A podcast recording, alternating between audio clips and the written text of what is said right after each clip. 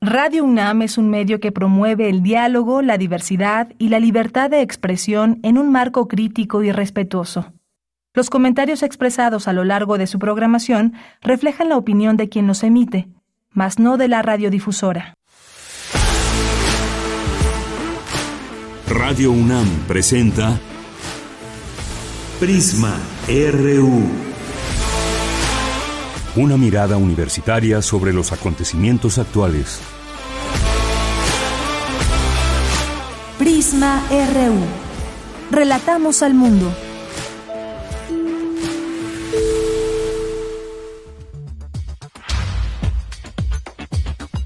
Muy buenas tardes, gracias por acompañarnos aquí en Prisma RU. Estamos iniciando, arrancamos este espacio informativo en vivo para todas y todos ustedes desde Radio UNAM, las instalaciones que se ubican aquí en Adolfo Prieto número 133 en la Colonia del Valle. Siempre un gusto saludarles aquí en esta frecuencia y poder invitarles a que escuchen esta propuesta informativa. El día de hoy tenemos algunos temas como los siguientes, el índice de percepción de corrupción que pues da ahí sus números. México, en este caso, retrocedió dos puestos en este índice de 2022 que divulgó el día de ayer la organización Transparencia Internacional. Vamos a platicar de ese tema. ¿Qué les parece? Lo haremos con el doctor Arturo, Arturo Ortiz Weidmar, quien es investigador titular del Instituto de Investigaciones Económicas. Y entre sus líneas de investigación está el comercio exterior, libre comercio, México ante la economía mundial, comercio exterior de México y economía mexicana qué pasa en algunos de los países que salen con los índices más altos de corrupción y bueno, pues qué pasa en México, cómo se da todo este todos estos esfuerzos que siempre nos hablan los distintos países para acabar con temas de corrupción, cómo se desenvuelven y de esto platicaremos en un momento más. Y hay un tema que se sigue debatiendo y que tiene que ver con las elecciones, con el proceso de elecciones que viene para el próximo año y para el siguiente, sobre todo el 2000, para el 2024 más bien el siguiente año, por supuesto. Este año también hay hay algunas elecciones, pero ¿qué pasa con este plan B que se sigue discutiendo? Hay una mesa desde el PUEX que se organiza desde el programa, de, eh, programa Universitario de Estudios sobre Democracia, Justicia y Sociedad. Una mesa que se titula Autoridades Electorales y Ciudadanía, cómo evitar un retroceso democrático. ¿Qué le toca a las autoridades? ¿Qué le toca a los ciudadanos? Ya lo platicaremos con el director de este programa, John Ackerman, que el día de hoy vamos a tener aquí en este espacio. Y hoy es Día Mundial del, no Día Mundial, no Día Nacional del Ajolote. Vamos a conversar con alguien que ha seguido muy de cerca todo lo que tiene que ver con el ajolote, que me refiero al doctor Luis Zambrano González, doctor en ecología.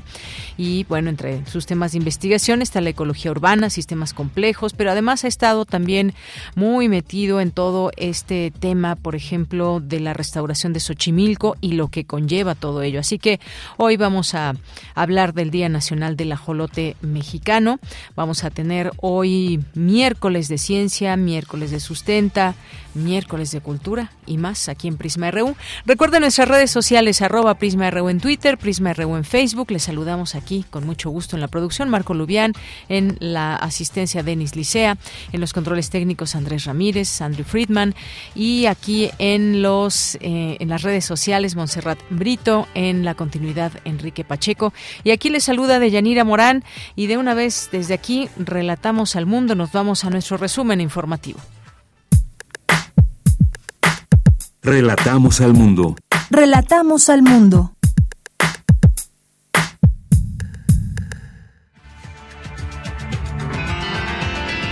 Y además estamos estrenando mes, mes de febrero, primer día de febrero del año 2023. Y en resumen, en la información universitaria, la doctora Jennifer Incapié Sánchez tomó posesión como directora del Programa Universitario de Bioética. Señaló que la educación universitaria debe aportar herramientas humanísticas para fortalecer a la sociedad. Cultura UNAM lanza la convocatoria para participar en el concurso 54 de Punto de Partida, la revista de las y los estudiantes universitarios. En la información nacional, el Banco de México reveló que las remesas cerraron 2022 en 58.497 millones de dólares. ¿Esto qué significa? Pues es el mayor nivel para un año desde que existen registros.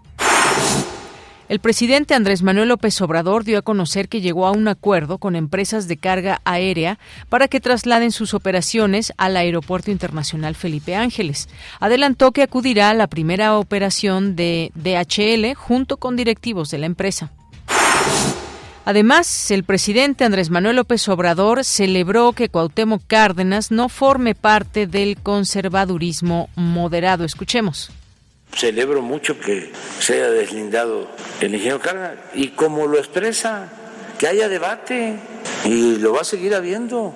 Sí, yo lo estimo mucho, pero además lo respeto porque es precursor del movimiento democrático. Nosotros llegamos a la presidencia para impulsar una transformación, la cuarta transformación, con el apoyo de millones de mexicanos. Esto no es asunto de un solo hombre.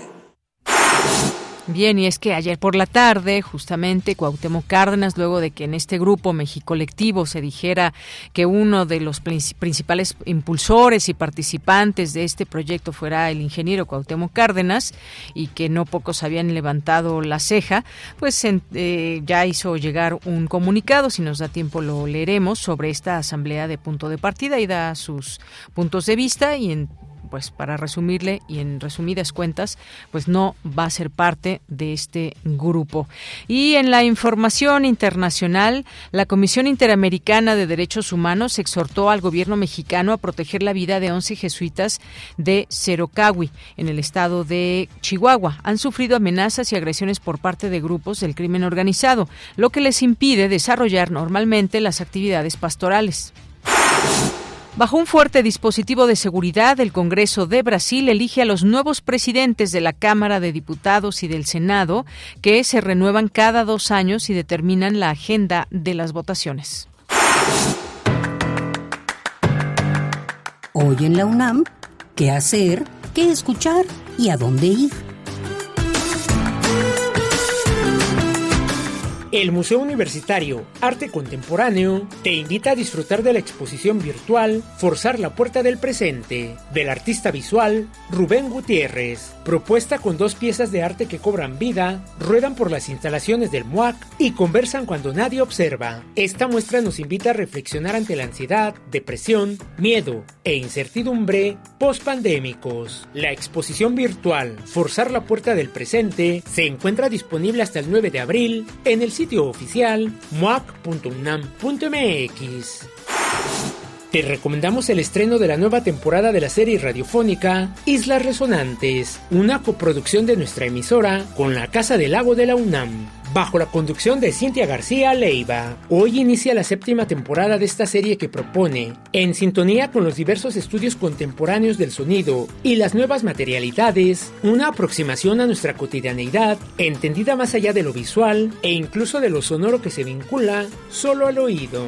Cada programa se acompaña de una selección sonora vinculada al tema del día. No te pierdas el estreno de la séptima temporada de la serie Islas Resonantes y sintoniza hoy en punto de las 16 5 horas y los sábados a las 19 horas el 96.1 de FM.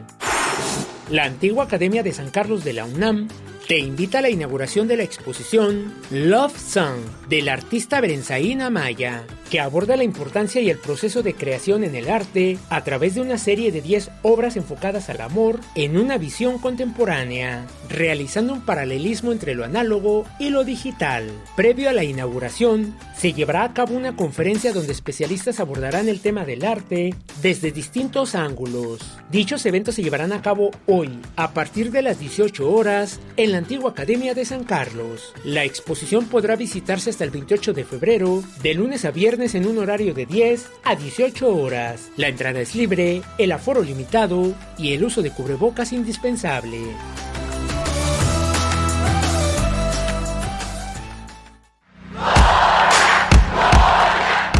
Campus RU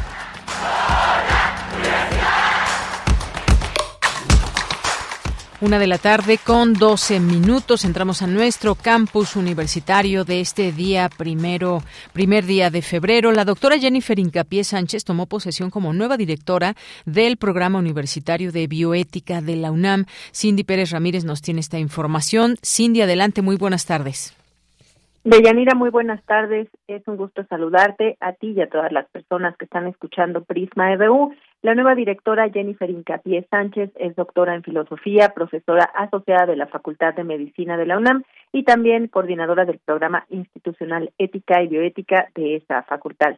Al dar posesión del cargo para el periodo 2023-2027, la coordinadora de humanidades de la UNAM, Guadalupe Valencia, agradeció también la labor de la doctora Paulina Rivero Weber al frente del programa desde 2017 porque hizo de este programa un escaparate eh, y para la conciencia sobre la bioética y la ética y la bioética desde nuestra universidad para la nación y tuvo realmente eh, muchas repercusiones no solo dentro de la UNAM sino en la sociedad mexicana.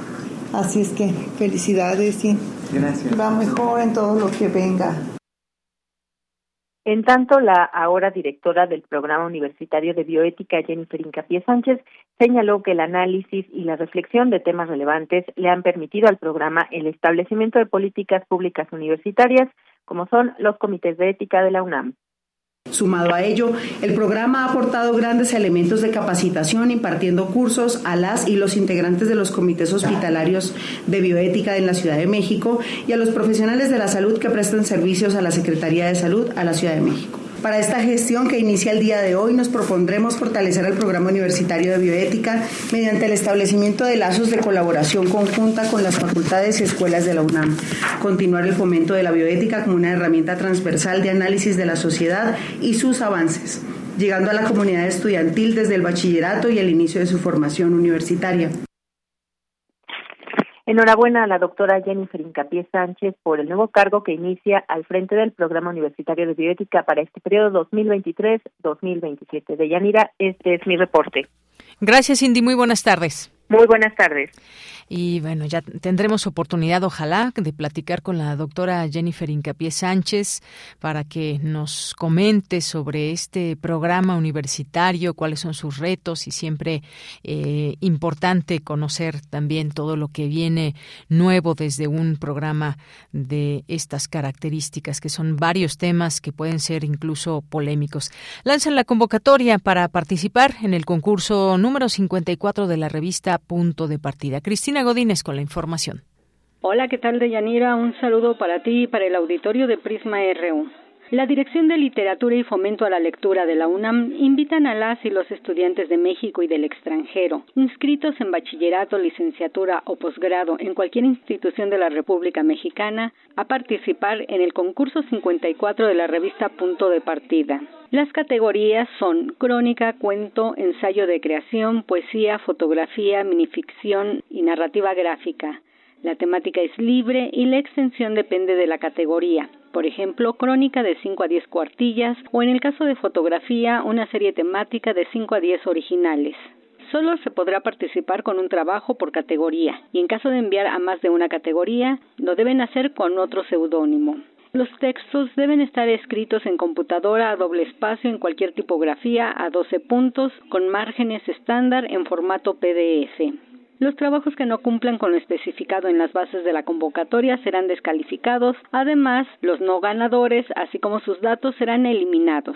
La fecha límite de recepción de materiales es el lunes 13 de marzo de 2023 a las 23.59 hora de la Ciudad de México. Los materiales se deben enviar al correo electrónico concurso con el asunto concurso 54 de punto de partida. El jurado otorgará dos premios en cada categoría. El primer lugar recibirá ocho mil pesos y el segundo seis mil, así como su publicación en la revista. También podrá otorgar las menciones que considere pertinentes en cada categoría y su fallo es inapelable. De Yanira, los resultados se publicarán en junio de 2023 en la página www.departida.unam.mx. Y para mayor información les recomendamos visitar la página www.literatura.unam.mx. Deyanira, esta es mi información. Buenas tardes. Gracias, Cristina. Muy buenas tardes. Nos vamos ahora con mi compañera Virginia Sánchez. Presentan el libro de la Ciudad de México, los avances en el desarrollo de vehículos eléctricos. ¿Qué tal, Vicky? Muy buenas tardes. Adelante.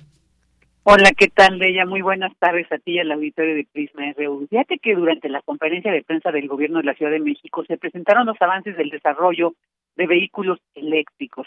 Este proyecto, señaló la secretaria de Educación, Ciencia, Tecnología e Innovación, Rosaura Ruiz, simboliza, dijo, la relación entre la academia, el gobierno, la industria y la aplicación de la ciencia en el desarrollo tecnológico, sobre todo de productos mexicanos. Y es este uno de los objetivos del Centro de Desarrollo e Innovación Tecnológica Vallejo, donde dijo participan las principales universidades públicas del país como la UNAM, la UAM y el Instituto Politécnico Nacional. Escuchemos lo que detalla a continuación la secretaria de Ruiz sobre este prototipo que presentaron. Escuchemos. Ahí lo que hemos hecho es buscar fortalecer educación en estos temas, de tener más ingenieros, mejores ingenieros e ingenieras en estos temas tan novedosos. Eh, por eso formación de recursos humanos, capacitación, planación y evaluación de vehículos eléctricos en este caso. Estamos trabajando tecnologías para reconversión de vehículos de combustión interna basados en diésel y también en el diseño y producción de tecnologías para vehículos nuevos 100% eléctricos, desde mototaxis, vehículos vehículos medianos y vehículos de transporte masivo como los que vamos a presentar ahora. Rosario Ruiz también señaló que también se trabaja en conjunto con otras secretarías como la de Desarrollo Económico y dijo ya se cuenta con el interés de CONACYT para apoyar este proyecto. Al respecto escuchemos lo que dijo el secretario de Desarrollo Económico Patlala Acabani. La Ciudad de México encabeza la venta de coches eléctricos a nivel nacional. Tan solo el año pasado se vendieron casi 40 mil unidades híbridas, entre híbridas y eléctricas, y corresponden al 23% de la venta total del país. Aquí estamos hablando de el modelo de negocio que se desarrolló en este momento, como lo señaló la jefa de gobierno, es para camiones de carga y para camiones de pasajeros como los que todos conocemos. Y bueno, pues también se hizo una invitación a las empresas nacionales interesadas en el sector para que se acerquen a las secretarías de Educación, Ciencia, Tecnología e Innovación y la de Desarrollo Económico para brindarles acompañamiento. De ella, esta es la información. Gracias, Vicky. Muy buenas tardes. Buenas tardes. Porque tu opinión es importante, escríbenos al correo electrónico prisma.radiounam@gmail.com. Bien, pues continuamos ahora con esta primera plática que tendremos con el doctor Arturo Ortiz Whitemar, que es investigador titular del Instituto de Investigaciones Económicas, sus líneas de investigación, comercio exterior, libre comercio, México ante la economía mundial, comercio exterior de México y economía mexicana. Doctor, bienvenido, buenas tardes. Buenas tardes, ¿cómo están?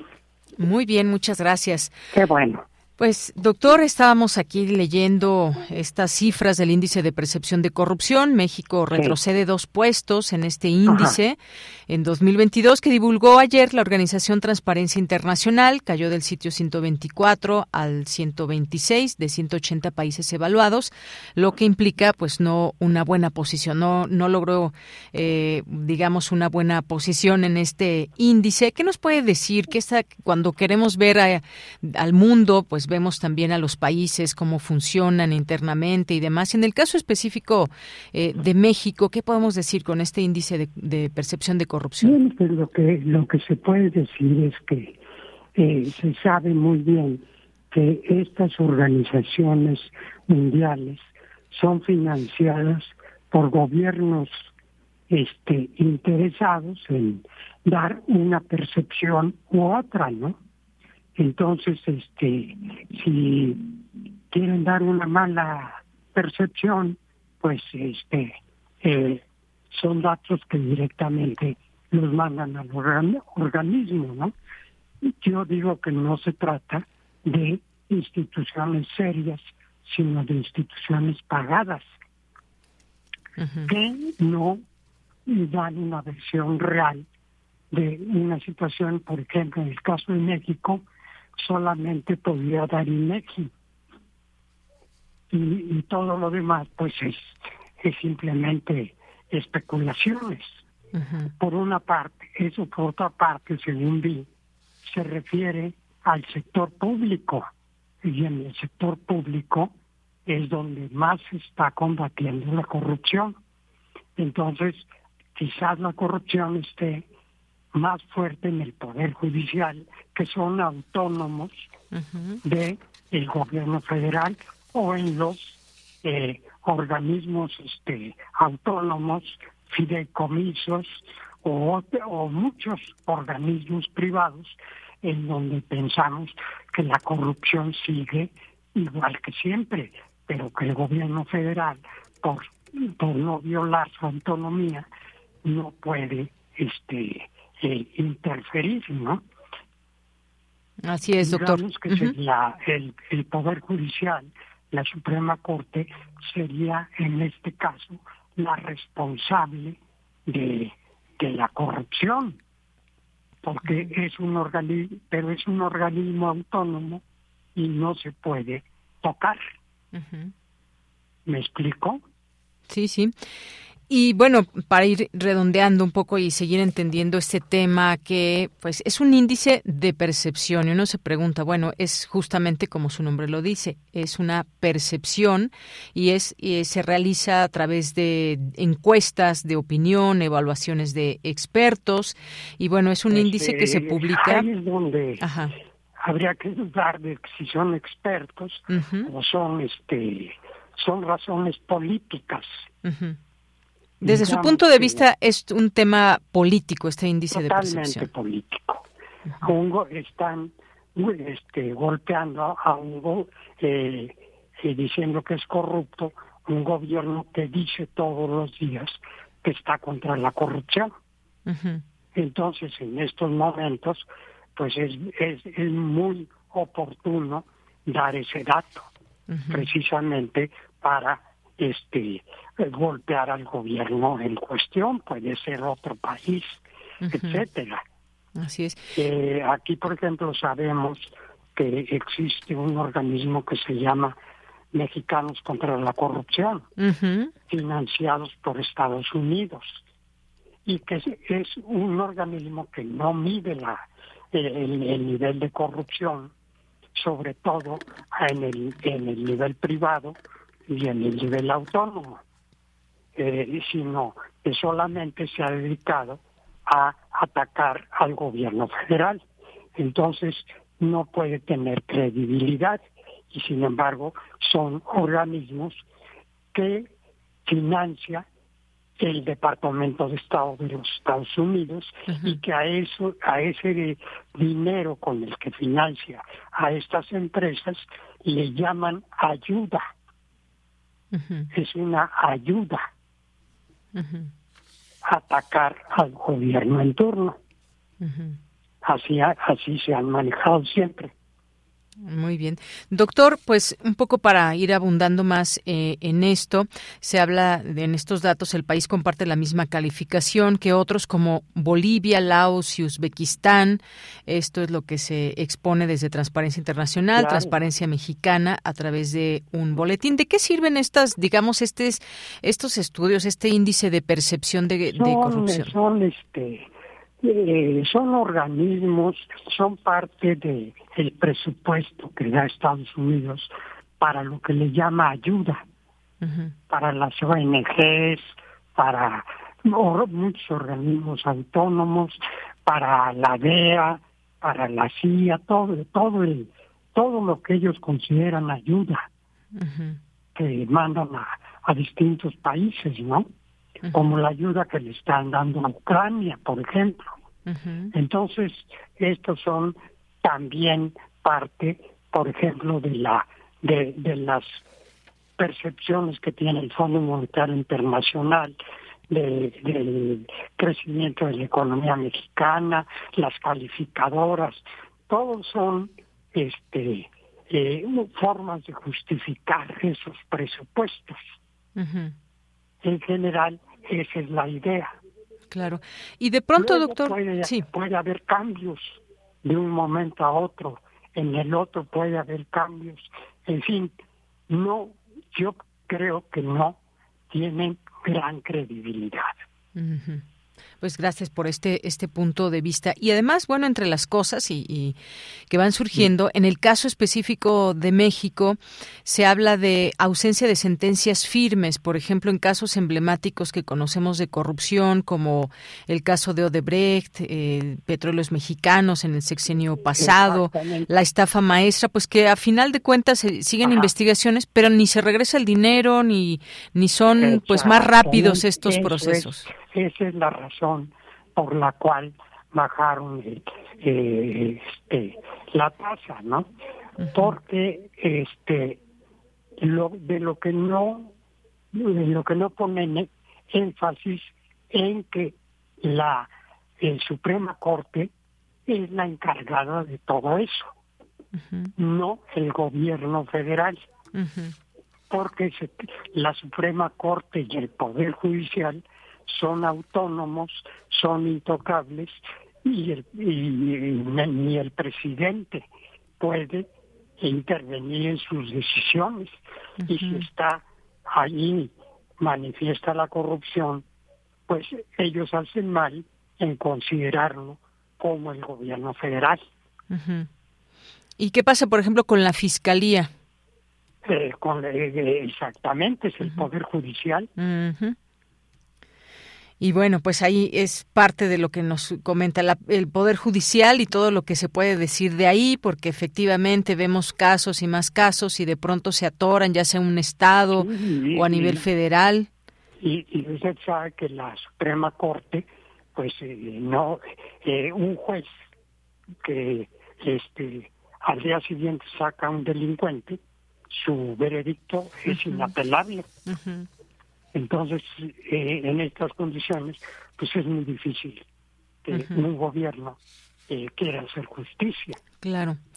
Fíjese que esto que usted está mencionando, esta organización también pues habla de ello, dice, afirma que cada vez hay más evidencia pública de que las autoridades responsables en la impartición de justicia eh, en esta materia podrían utilizar estas instituciones con un sesgo político electoral. Y otro caso, doctor, pues muy emblemático que está ligado a tema de corrupción y muchas otras cosas, pues es el propio caso de Genaro García Luna. Y además se habla de que hay una red que aún lo sigue protegiendo desde distintos distintos espacios, incluso desde instituciones, y que ahorita está el juicio, pero vamos a ver qué tanto revela esto o no, y, cómo pues un personaje tan importante tuvo esta relevancia y habría estado trabajando al lado de un cártel.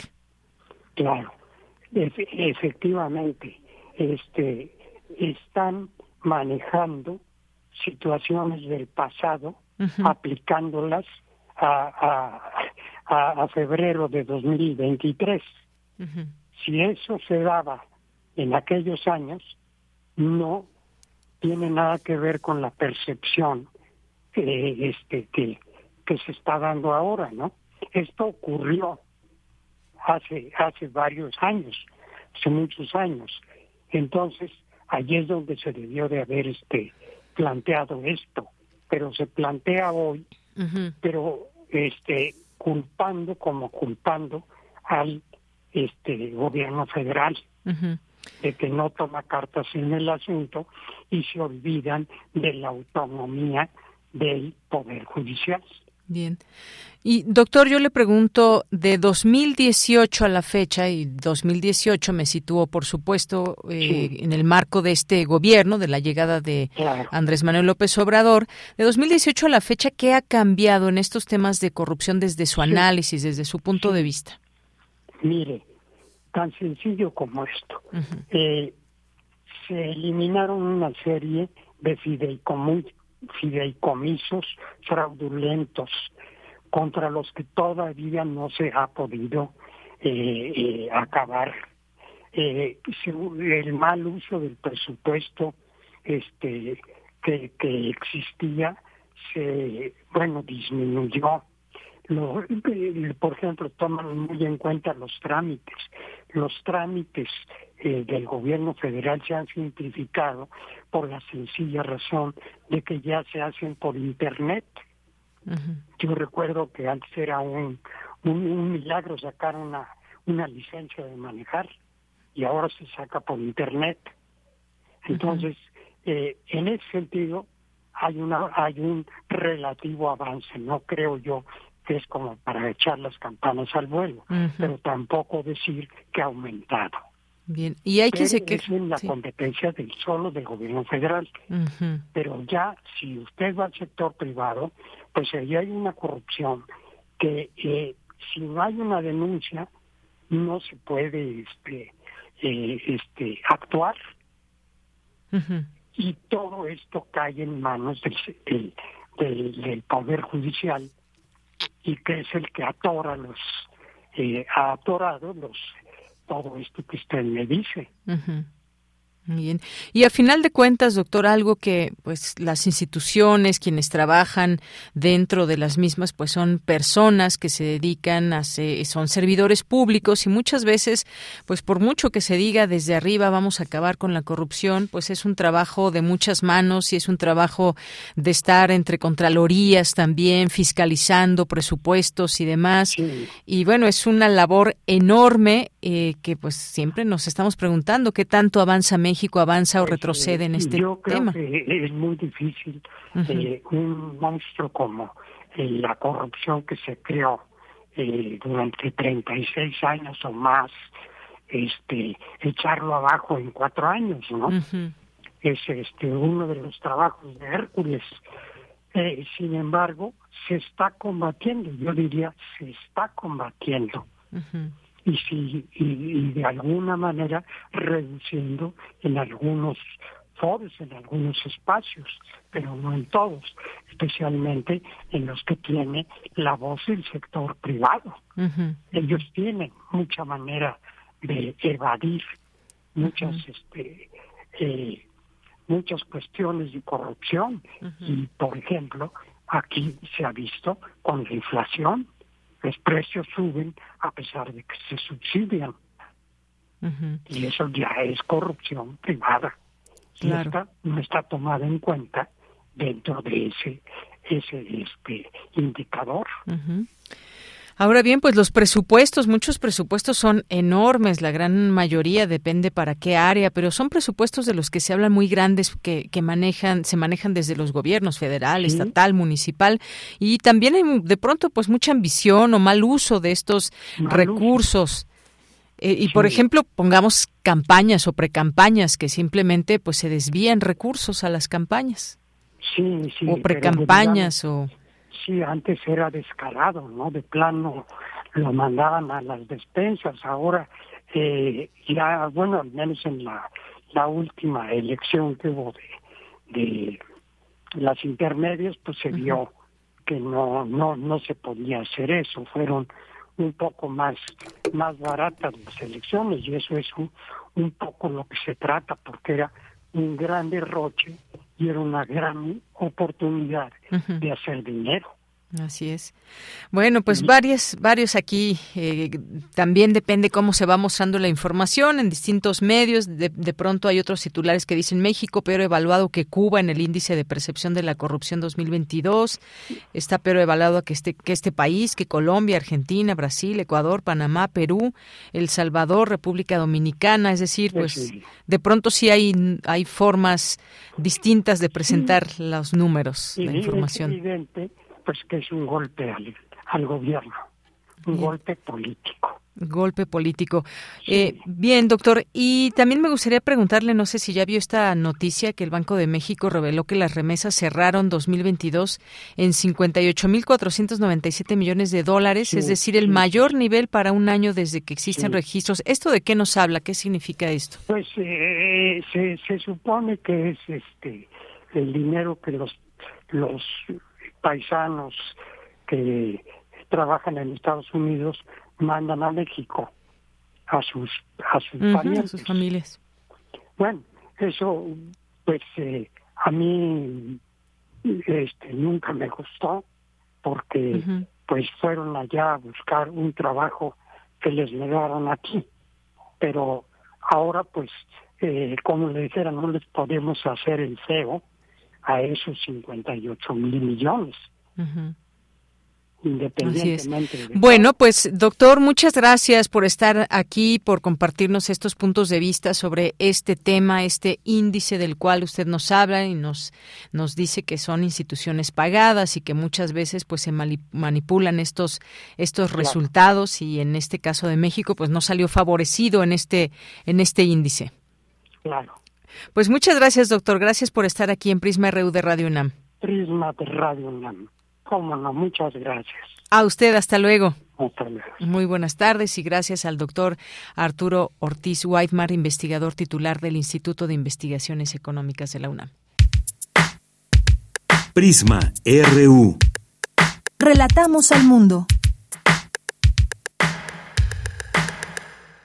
Tenemos ahora una, una invitación porque el Programa Universitario de Estudios sobre Democracia, Justicia y Sociedad de la UNAM invita a pues a las personas que quieran participar, a los medios, a esta mesa de diálogo El reto ciudadano para garantizar elecciones libres y democráticas. Y tenemos ya en la línea telefónica al doctor John Ackerman, que es director de este programa, es investigador del Instituto de Investigaciones Jurídicas, doctor en sociología y bueno, pues siempre bienvenido a este espacio. Doctor John Ackerman, ¿cómo estás? Buenas tardes. Un gusto, estimada Yanira, eh, como siempre, saludarte y eh, este, un fuerte abrazo a todo el equipo de Radio UNAM, un medio tan distinguido e importante. Gracias, gracias, eh, John. Pues yo te preguntaría, esta, creo que esta mesa llega en un momento muy importante porque estamos hablando y estamos discutiendo en los temas coyunturales de lo que significa el plan B de una reforma electoral, la respuesta que ha habido por parte de la propia autoridad electoral desde el INE, el consejero presidente, eh, los consejeros, se acaba de presentar un libro y de pronto, pues en la sociedad nos quedan muchas preguntas, quién, a quién darle la razón o cómo entender este tema que pasa con las autoridades eh, electorales, pero también con la ciudadanía y cómo se evita un retroceso democrático que creo que nadie quiere. Cuéntanos, por favor, sobre esta mesa. Así es que justamente pues vamos a hablar de todo esto con una mesa, un elenco formidable, este, mañana jueves, 2 eh, de febrero a las 4 de la tarde en la Casa Universitaria del Libro, esa casa tan tan linda de la UNAM, ahí en la colonia Roma, en la calle Orizaba, eh, va a estar el doctor Jaime Cárdenas, él es ex consejero electoral, este, fundador del IFE autónomo, fue consejero electoral eh, de 96 a 2003, de los grandes constructores de esa institución.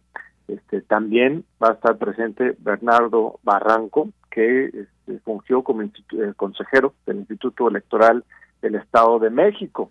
Conoce también los entretelones de dinámicas electorales en ese Estado y él mismo fue consejero ciudadano, defensor de la democracia en ese Estado donde, bien sabes, hay una elección muy cercana. El mismo año se, se juega, se disputa la gubernatura del Estado de México. También estará Patricia Avendaño. Ella es actualmente la consejera presidenta del Instituto Electoral de la Ciudad de México. Su responsabilidad es pues cuidar y custodiar y defender la democracia en nuestra querida Ciudad de México y pues este ahí estaré yo también moderando y comentando.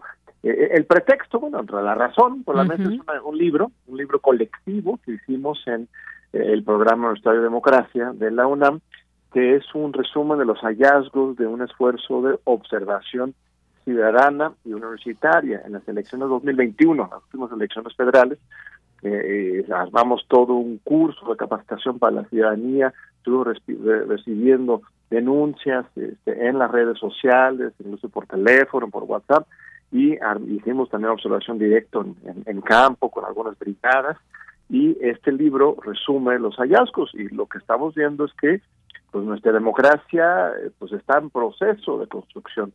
En general, pues nunca nunca podemos cantar victoria en este tema. La democracia se tiene que construir y fortalecer todos los días. Ya hemos visto, por ejemplo, pues, Brasil, eh, Perú, este, eh, Bolivia. Eh, uno cree que uno va avanzando con la democracia y de repente un día para otro todo se viene abajo y no cuidamos, cuidamos las cosas, hay que cuidar las instituciones, hay que cuidar las leyes. este, yo, lo personal, siento que esta polarización entre Andrés Manuel por un lado y Lorenzo Córdoba por el otro lado, pues no es lo más sano. Lo que tendríamos que hacer es ir a fondo y ver qué es lo que está pasando. El INE no es este, propiedad de, de nadie, eh, no pertenece a, a, los consejeros actuales, sino que es una institución que hemos construido entre todos. Y las leyes electorales este, se deben consensuar, ¿no? Hay un, un debate muy fuerte sobre las diferentes este, versiones de la forma electoral observador. Yo en lo personal estoy de acuerdo con algunos puntos y en contra de otros, pero esto es muy muy sano que, que salga salgamos a debatir y ver a detalle las cosas, que no nos quedemos con una otra posición, sino que generemos una visión realmente universitaria, plural y ciudadana este, a favor de nuestra democracia, que insisto, eh, este, tenemos que defenderlo, eh, defenderla todos los días, o si no, la ponemos en riesgo. Así es. Y muy interesante esto que nos comentas de este esta presentación del libro en este marco porque es, destaca ese esfuerzo de observación ciudadana y universitaria durante las últimas elecciones federales. Creo que de las experiencias también se puede eh, conocer y aprender mucho. Además, bueno, hay otra cosa eh, también dentro de tus actividades que has llevado a cabo en algún momento y pues tú fuiste exintegrante, fuiste integrante del Comité Técnico de Selección de los Consejeros del Instituto Nacional Electoral. Y en este marco acabo de escuchar que dices con algunas cosas puedo estar de acuerdo, con otras no. Desde tu punto de vista, ¿se está en riesgo de que si se lleva a cabo el plan B no se puedan llevar a cabo las elecciones en 2024, que existe ese riesgo del que advierte hoy por hoy Lorenzo Córdoba? Bueno, yo creo que a, dos temas. Con respecto al comité de selección, uh -huh. eh, este, estamos a, a, punto de entrar precisamente en un proceso de relevo en el Instituto Nacional Electoral. Esto es muy importante. Uh -huh. Los periodos de Lorenzo Córdoba, de Ciro Morayama, de Adriana Favela, eh, Ricardo este, eh, Ruiz, este, terminan ahora terminan. en abril. ¿No? Entonces, eh, este, en los próximos días, la Cámara de Diputados va a volver a, a emitieron una convocatoria en diciembre, eh, pero el Tribunal Electoral pidieron que hicieran algunas modificaciones, entonces van a, ahora sí publicar la convocatoria pública para la que la gente puede concursar para ocupar esos lugares y para ello se está integrando un comité técnico, evaluación de los perfiles, eso va a ser algo que tenemos que, que vigilar porque se muevan cuatro lugares, entre ellos en la posición precisamente del consejero presidente. Aquí mi impresión es que pues, Lorenzo Córdoba está justamente frente a esa situación, que él ya termina su mandato y quiere salir como héroe y como víctima, ¿no? Uh -huh. eh, me parece un proyecto más más personal, una una polémica mediática más que de este de fondo, lo cual me parece lamentable. Justamente la invitación es, es ver a detalle las cosas. Eh, con respecto al contenido específico de la reforma electoral que propuso primero el plan A, ahora el plan B de Andrés Manuel, yo creo que sí hay una justificación para la reducción en el gasto excesivo eh, en la burocracia electoral. Eh, los partidos políticos gastan mucho, es excesivo, pero en realidad las burocracias electorales a nivel nacional y estatal, si juntas todo, es pues eh, a casi 10 veces más de lo que gastan los mismos partidos políticos. Es una cantidad enorme de dinero. Uh -huh. eh, este, sin embargo, pues sí, sí se nota en algunas partes de la ley cierta, pues revanchismo, ¿no? Uh -huh. De este que sí efectivamente podría poner en, en riesgo el funcionamiento del INE. Pero eso va a depender precisamente del perfil de los nuevos consejeros. Eso es lo importante. ¿Quiénes van a ser los árbitros, los próximos árbitros? Y ahí tenemos que cuidar muchísimo, muchísimo el, el, proceso, porque más allá de eh, cuánto dinero reciba el INE o no, eh, este tenemos, al final de cuentas, una, una ley electoral de avanzada, una ley que ha sido diseñada y defendida por los ciudadanos y por una lucha democrática de décadas, y lo que necesitamos hoy son consejeros electorales eh, dispuestos y listos para defender esa ley y asegurar una verdadera autonomía decisión electoral. Entonces, eso para mí es lo, lo, lo más importante, más allá de los eh, este, ajustes específicos en, en la ley que, en la norma constitucional sí se estaba proponiendo cambios estructurales mayores, ¿no? Algunas cosas con las cuales yo estaba totalmente en desacuerdo. Por ejemplo, uh -huh. cambiar la composición de la Cámara de Diputados, ¿no? Uh -huh. Querían eh, decían que habían que querían eliminar los plurinominales, bueno, no era cierto, en realidad lo que estaban proponiendo eliminar eran los uninominales, iba a convertir los 300 diputados en todos ellos plurinominales, eliminando los distritos electorales de todo el país. Pero eso no no no se aprobó, no, no hubo dos terceras partes para eso, entonces ahora estamos en una forma legal que en realidad no afecta para mí la médula del sistema, eh, este sí preocupa el tema de los partidos chicos, ¿no? Que estaban negociando y todo está por aprobarse esa parte que el Partido Verde chantajeaba con que no apoyaban a menos que se incluyese cláusula para casi casi regalarles su registro en 2024. Pues ahí hay que estar muy muy atento a, los detalles, diablo está en los detalles, pero para mí el, tema electoral más importante en los próximos meses es este el nombramiento de los consejeros, ¿no? ¿Quiénes van a ser? Eh, este, ¿Qué capacidad van a tener? ¿Qué independencia van a tener? Pues claro, tanto de Morena y del gobierno como de este, la oposición, el dinero y los poderes fácticos, de la autonomía que tiene que ser de los dos lados, no suficiente solo ser autónomo del gobierno, hay que ser también hasta más autónomo de los poderes fácticos y del dinero que también quiere influir en las elecciones. Claro.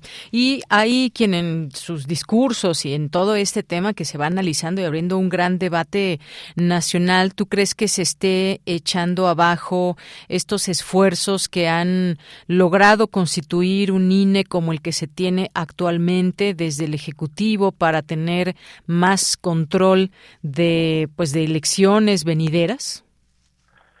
Yo creo que eh, podría haber existido esa, ese riesgo con la reforma constitucional, ¿no? Porque tenía varios elementos de borrón y cuenta nueva, absolutamente. Este, y en algunas de esas cosas incluso usted estaba de acuerdo con, con modificar incluso la configuración del Consejo General, etcétera, pero ahorita eh, eso ya no está en la mesa. Ahora es meramente una reforma legal y este pues sí tiene sentido que el INE defienda su presupuesto ¿no? y que los consejeros que salen ya dos meses de su cargo pues quieran lucirse en sus últimas semanas.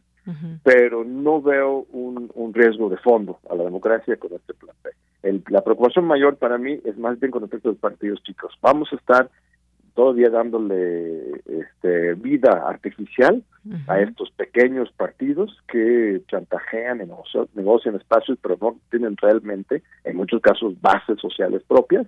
Esa sería mi preocupación mayor, no tanto pelear los pesos centavos por con, el INE, porque al fin de cuentas, eh, eh, este, que hay una, una estructura de servicios eh, público de carrera muy consolidado en el INE, eh, y este mucho del trabajo se hace en los mismos ciudadanos, ¿no? El conteo de votos, etcétera. Entonces, este, yo creo que sí se puede recortar bastante ese gasto y este la democracia no depende de los burócratas, no, claro cuánto depende de la ciudadanía y precisamente por esas décadas de lucha este podemos salir adelante. Muy bien. Y pues ya está en puerta, por último te pregunto, John Ackerman, está en puerta una marcha para pues finales de febrero. Es eh, una convocatoria que desde un inicio se plantea como civiles, civiles, política o es ambas. ¿Cómo ves estos esfuerzos que también se hacen desde la sociedad o eso entendemos que también se vale en una democracia salir a las calles y decir, bueno, yo no quiero que se toque al INE, que es uno de sus de sus eslogans o el eslogan principal, el INE no se toca, que como ves, seguramente pues se volverán a llenar las calles y demás. ¿Qué, qué opinas de todo esto y sobre todo de esta organización que hay detrás de esta marcha? Yo creo que yo creo que es sana, es sano que la, la sociedad se manifieste, eh, se preocupe, eh, quiera poner contrapesos a eh, el partido del poder.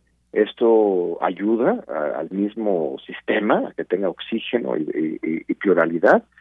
Entonces, mi respuesta inmediata es este, adelante, maravilloso. Creo que también se maneja algunas informaciones distorsionadas. De hecho, aquí en el, en el PUED, en nuestro Tratelol Colab, que es un, un eh, laboratorio de seguimiento de las discusiones en las redes sociales, los medios de comunicación, pueden encontrar en nuestra página web un estudio de coyuntura que publicamos en, en noviembre, justamente a raíz de la otra marcha, bueno, de las dos marchas, y este, detectamos el manejo de mucha información distorsionada sobre este tema, ¿no? O sea, eh, este, no es cierto que se quiere este, abolir al INE, no es cierto que se estén echando para atrás toda esta estructura jurídica de regulación eh, este, en la esfera electoral.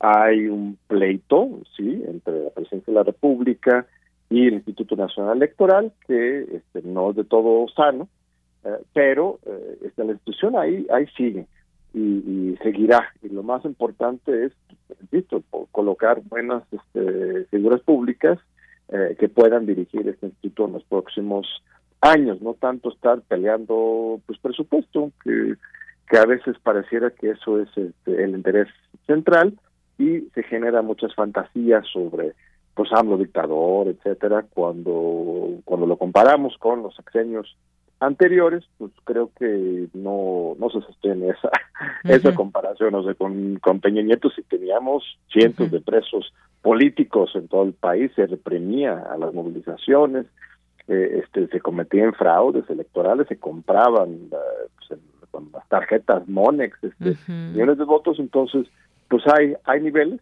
tenemos que, avanzar. Tú mismo sabes, yo soy muy crítico de este, la falta de democracia dentro de Morena. yo veo que se están reproduciendo muchas de las mismas prácticas priistas dentro de Morena. Lo hemos denunciado frontalmente, incluso este, hemos sufrido consecuencias este, por esas denuncias como en el viejo régimen. Entonces, pues eh, hay mucha, muchas luchas por dar, pero hay que ubicarnos bien en la realidad eh, y tampoco generar esas fantasías, exageraciones que muchas veces terminan siendo interesados. Claro, pues sí, ya veremos. Oye, ahorita que estabas comentando de estos procesos de Morena, ¿tú eh, consideras que se puede hacer una, una buena encuesta? Y me, a buena me refiero con que sea una encuesta creíble y fidedigna para quienes están dentro y para quienes estamos afuera como espectadores, de que pueda haber una encuesta de lo mejor hecha para que surja ahí la candidata o el candidato? Uf, mira, esa es la pregunta de los 80 mil. Mira, esas encuestas de Morena eh, eh, eh, están muy, están siendo muy debatidas. mira, hay un problema que no hay una transparencia plena en ellas. Algunas se dan a conocer, algunos se dan a conocer parcialmente, y algunos de plano no. La impresión que tiene la militancia de Morena que hoy he podido conocer es que esas encuestas son amañadas, ¿no? Que en realidad eh, son una especie de cortina de humo para recubrir eh, decisiones y acuerdos y pactos que se toman en otra parte. Y luego se saca la encuesta para legitimar esa decisión, para decirlo, ahora sí en plata. Eh, este, veremos, veremos. Yo creo que habría posibilidad si se hicieran muchas encuestas espejo y de control para ver realmente cuál es el resultado, pero también depende de la manera en que se hacen las preguntas, ¿no? La manera en que se configuran las respuestas, ¿no? ¿Cuál va primero, A, B, C? Hay todo un estudio sobre esto. Por ejemplo, en Coahuila, mira, eh, en la encuesta ah, oficial de Morena ganó Guadiana supuestamente, pero en la encuesta espejo ganó Luis Fernando Salazar y por otro lado Ricardo Mejía tiene sus propias encuestas que dicen que él gana. Entonces, eh, ese es el problema con una encuesta, no es un proceso democrático de votación, nunca va a haber un solo ganador, siempre puede haber otra encuesta con otra metodología que demuestra otro resultado. Entonces, eso es el, el riesgo, que la, metodología de las encuestas no le dé la legitimidad que requiere este proceso de sucesión que requiere Morena, que, que requiere el país, que haya cierta estabilidad. Entonces, pues veremos, veremos. Veremos, mira, ya. Sí, Marcelo Ebrard pide que sea una encuesta abierta y transparente. Y ya surgió también una propuesta de quien quiere ser candidato de Morena, ¿no? Sí, abierta y transparente. También cuáles preguntas, estimada. Pues Porque, sí, exacto. Eh, o sea, las, las, fórmulas de las diferentes preguntas que utiliza hoy Morena en las encuestas que sí han dado a conocer es un poco extraña porque eh, ponen en primer lugar el nivel de conocimiento. Entonces, si te conoce el 90% de la población, ya tienes una gran ventaja. Aunque tengas 60% de gente, de, ciudadanos de calificaciones negativas, ¿no? si tienes otro 40% positivas y te reconoce el 90% de la población, vas a ganar la encuesta sobre alguien, por ejemplo, que solamente es conocido por 40% de la población, pero que ese 40% lo valora positivamente 90% de, de los que contestan. ¿Me explicó? O sea, un, un candidato limpio, con una gran reputación pública, pero que no es tan conocida, va a perder siempre en las formulaciones de cuestiones de Morena frente a alguien muy cuestionado, pero muy famoso, ¿no? pero que no tenga la misma opinión positiva. Entonces, e, eso es un problema también. O sea, que lo más importante es, eh, que sea famosa la persona, o es más importante o igual de importante que sea de una muy alta calidad moral y que este, esté pegado a los principios de la cuarta transformación. Eh, esas son las grandes preguntas que hay que hay que hacer y debatir. Eso es lo otro, debatirlo públicamente. No debería ser coto cerrado de negociaciones entre los precandidatos de corcholatas, sino pues discutámoslo como ciudadanía, este, como personas que están a favor, en mi caso, hasta en contra de la 4T, porque de eso se trata de eh, la democracia, así vamos a garantizar su continuidad. Así es. Oye, ya yo eh, quería yo leer este documento de ayer de Cárdenas, pero pues ya no me va a dar tiempo. Pero sí te quiero preguntar rápido qué opinas de este deslinde, digamos, de México colectivo que tuvo el ingeniero Cuauhtémoc Cárdenas y qué opinas de esta de esta formación de este grupo. A ver, ¿qué es México colectivo? Es una articulación eh, política ¿no? de personas relacionadas con el PRI, el PAN y MC pero que no están, por lo menos en el caso del PRI y el PAN, dentro de las dirigencias de esos partidos, ¿no? Es una especie de disidencia interna dentro de la oposición, pero absolutamente eh, ubicada en la oposición y una oposición que no es de izquierda, o sea, es una oposición liberal, si quieres decirlo, neoliberal.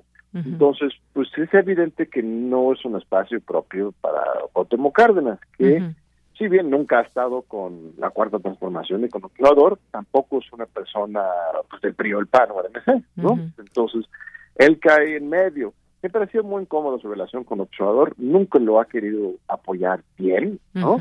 Ha habido diferentes personales y políticos entre ellos. Me parece sano que él no haya asistido a esa a esa reunión eh, y este y también bien que tampoco está buscando pleito con Entonces, eh, ese espacio está muy bien, qué bueno que pongan en la mesa un programa para 24 30. Este, nosotros mismos en diciembre, desde el esfuerzo de la Convención Nacional Morenista, el 3 de diciembre también se lanzó y se puede consultar en la página de morenademocracia.mx una propuesta, un saque de un proyecto de nación para 24-30 que se llama por la radicalización de la cuarta transformación desde las bases. Entonces, que florezcan las diferentes propuestas que los mismos corcholatas, precandidatos también, ofrezcan, porque es algo que no han hecho. Ni Claudia, ni Adán, ni Marcelo, ni Monreal, ni Noroña han puesto directamente su programa de gobierno. Eh, solamente se habla, pareciera más bien de etiquetas, de nombres de apellidos, de hashtags, pero ¿cuál es la propuesta concreta? ¿Qué, ¿qué es lo que ofrecen? Y en función de eso, que, que ganen su apoyo y que lancen su, su proyecto para el próximo sexenio. Muy bien. Bueno, pues ya llegamos a las dos de la tarde, tenemos que hacer el corte, John. Yo sé que la plática está muy buena, pero pues te agradezco y dejamos esta invitación que ya está también en nuestras redes sociales sobre esta mesa el día de mañana ahí en Casa del Libro, en Casa Universitaria del Libro. Mil, mil, mil gracias. Esperamos mañana a las cuatro de la tarde. Un fuerte, fuerte abrazo. Gracias, John Ackerman. Buenas tardes. Bien, pues fue el doctor John Ackerman, director del Programa Universitario de Estudios sobre Democracia, Justicia y Sociedad, esta invitación que nos deja para seguir, pues, conociendo, escuchando y entrando a este debate de los temas electorales, específicamente el reto ciudadano para garantizar elecciones libres y democráticas. Bien, pues vamos a hacer una pausa, regresamos a la segunda hora de Prisma RU. Porque tu opinión es importante, escríbenos al correo electrónico prisma.radiounam@gmail.com.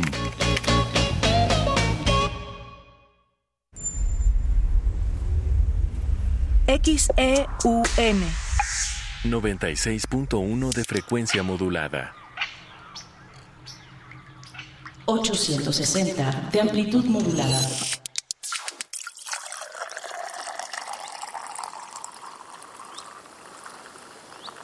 Radio UNAM. Experiencia sonora.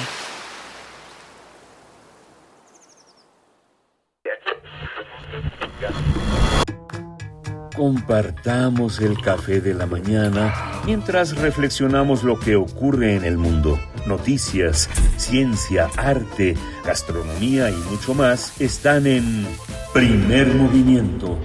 El mundo desde la universidad con Berenice Camacho y Miguel Ángel Quemain. Son las 7.05 de la mañana. Lunes a viernes de 7 a 10 de la mañana, Radio UNAM.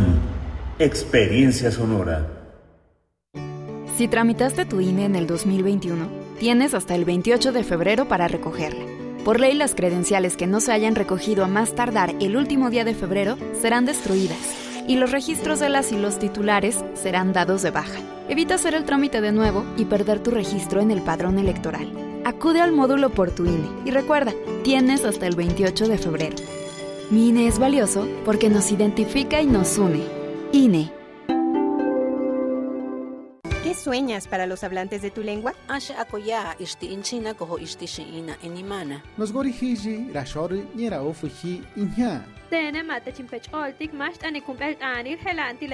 ¿Y tú qué estás haciendo en este Decenio Internacional de las Lenguas Indígenas? 21 de febrero, Día Internacional de la Lengua Materna. Visita www.inali.gov.mx. Instituto Nacional de Lenguas Indígenas, Secretaría de Cultura. Gobierno de México.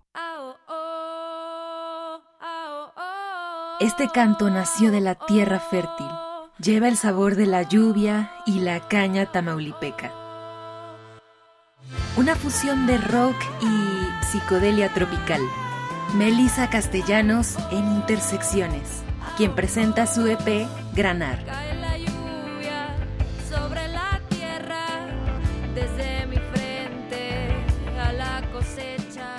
Viernes 3 de febrero, 21 horas, en la sala Julián Carrillo. Entrada libre. Radio UNAM, experiencia sonora.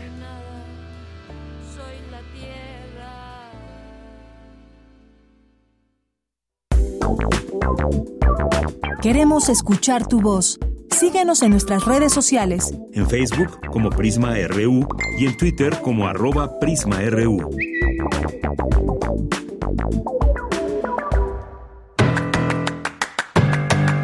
Mañana en la UNAM, ¿qué hacer? ¿Qué escuchar? ¿Y a dónde ir? Mañana no te puedes perder una emisión más de la serie Más Salud que en esta ocasión abordará el tema Enfermedad de Alzheimer. Se contará con la participación de la doctora María del Carmen Cárdenas Aguayo, profesora titular del Departamento de Fisiología de la Facultad de Medicina de la UNAM. Sintoniza mañana jueves 2 de febrero en punto de las 12 del día la frecuencia universitaria de Radio UNAM 860 de AM o sigue la transmisión en vivo a través de las redes sociales de la Facultad de Medicina de la UNAM. Mañana inicia la tercera temporada del ciclo Sustenta Cinema, en el marco mundial del Día de la Educación Ambiental, que se conmemora el 26 de enero, se proyectará el tema, serie de seis documentales sobre los temas fundamentales de la crisis climática en México, narrados a través de las historias y experiencias de activistas medioambientales, defensoras y defensores de derechos humanos, comunidades indígenas, académicas, académicos y organizaciones de la sociedad civil. La función de la serie de documentales, el tema, se llevará a cabo mañana jueves en punto de las 13 horas en el auditorio de la Facultad de Ciencias en Ciudad Universitaria. Consulta la cartelera completa del ciclo Sustenta Cinema que se encuentra disponible en las redes sociales de la COUT UNAM. El Sindicato de Trabajadores de la Universidad Nacional Autónoma de México organiza un homenaje a Ricardo Flores Magón, evento político-cultural que contará con la participación del Mastuerzo, Los Nacos, Manuel Arista y Rafael Catana, así como la compañía de teatro Nangeli y el ensamble Magón. La cita es el próximo 9 de febrero, en punto de las 16.30 horas, en las comisiones mixtas del Estunam, ubicadas a un costado del Estadio Olímpico Universitario. No olvides llevar tu cubrebocas. Para Prisma RU, Daniel Olivares Aranda.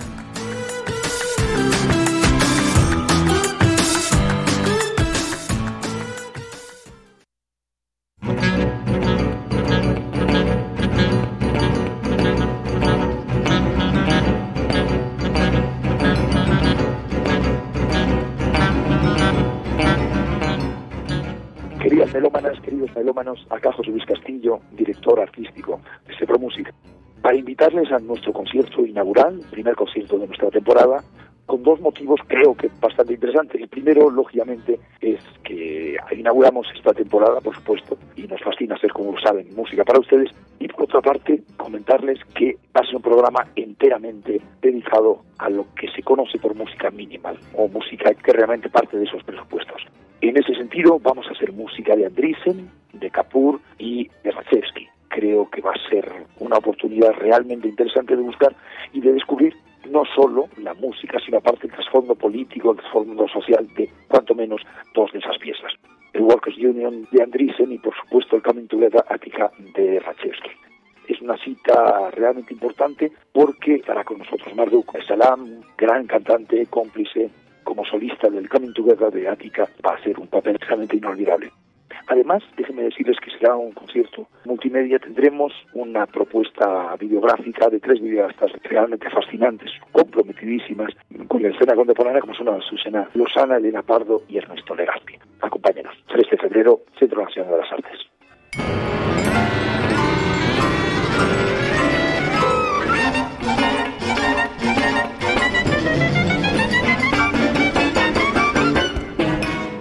Ahí en el Centro Nacional de las Artes. Gracias por esta invitación. Y estamos en esta segunda hora, iniciando la segunda hora de Prisma RU 96.1 de FM.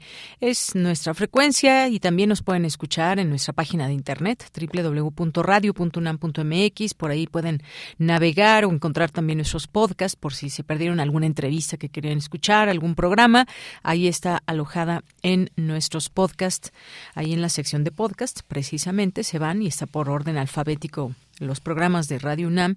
Ahí nos buscan en la P, Prisma RU, y ahí nos pueden encontrar. Bien, pues gracias a quienes escriben en nuestras redes sociales, arroba Prisma RU en Twitter y Prisma RU en Facebook. Muchas gracias a Alfredo BC. A Gabani, muchas gracias también.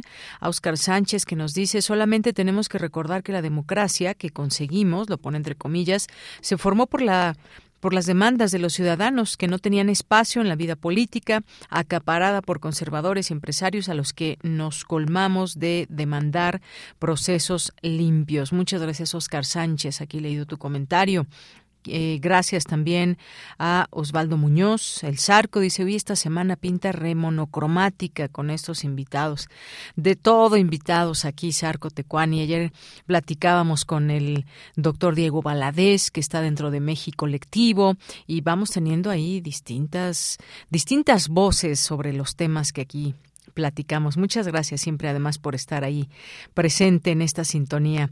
A nuestras amigas y amigos del Instituto de Investigaciones Económicas, saludos. Patricia León también, muchas gracias. Jorge Morán Guzmán nos dice, el análisis del doctor Arturo Ortiz Whitemar es claro y conciso, estoy de acuerdo con él.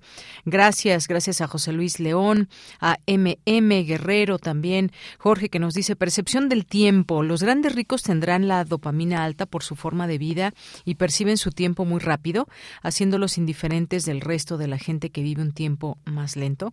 Gracias, Jorge. Y nos dice gracias por el, excelente trabajo diario a todo el equipo y saludos para ti también, Jorge.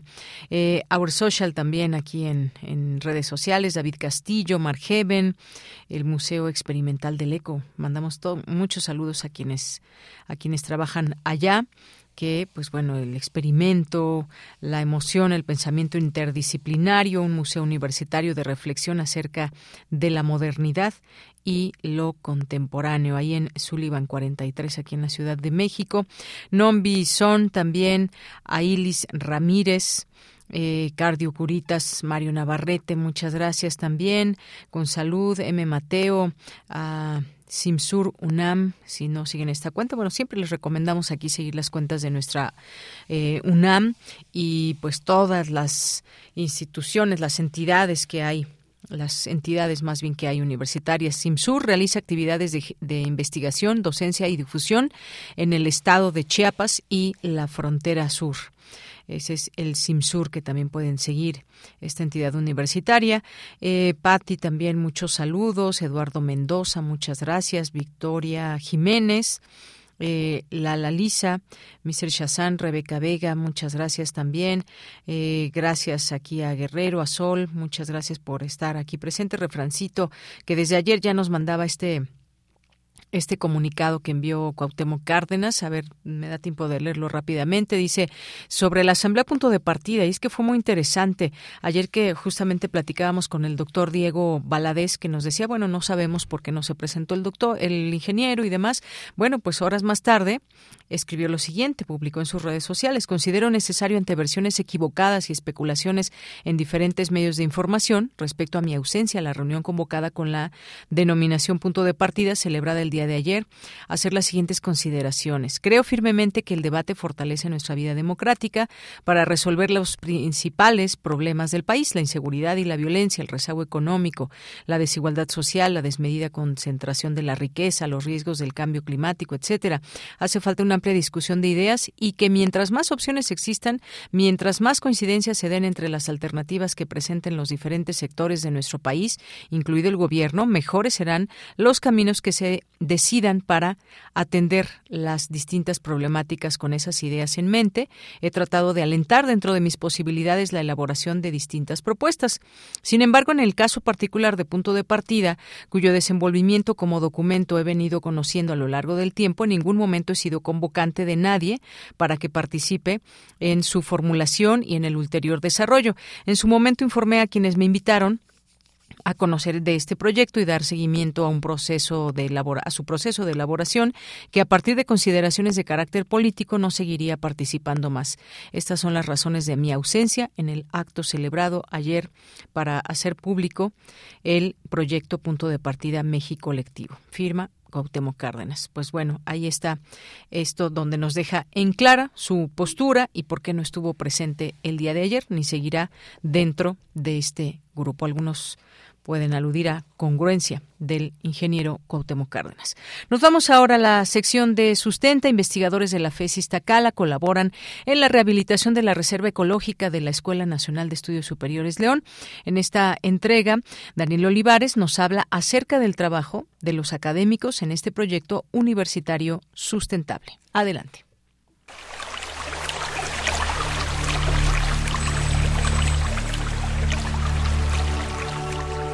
Sustenta. Sustenta.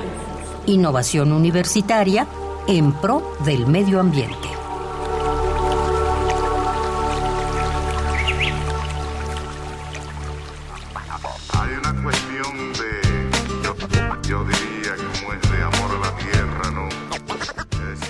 Liebres, serpientes, mamíferos pequeños, roedores de campo, búhos habaneros, halcones peregrinos y milanos rastreros, entre otras especies, han sido encontradas en el espacio que será nombrado Reserva Ecológica de la Enés León. Soy Daniel Olivares Aranda y les doy la más cordial bienvenida a Sustenta. La Escuela Nacional de Estudios Superiores, Unidad León, en colaboración con la Facultad de Estudios Superiores Iztacala, trabajan de manera conjunta en el espacio que será nombrado Reserva Ecológica. En un primer diagnóstico identificaron 31 especies de aves, la mayoría de ellas migratorias. Elaine Hernández Morales, doctora en ciencias biomédicas y encargada del proyecto universitario, nos explicó cómo se lleva a cabo dicho trabajo entre las entidades universitarias, quienes han determinado el tipo de ecosistema existente en el área para realizar una restauración idónea. Para iniciar con la, la reserva ecológica, se han hecho estudios de qué ecosistemas es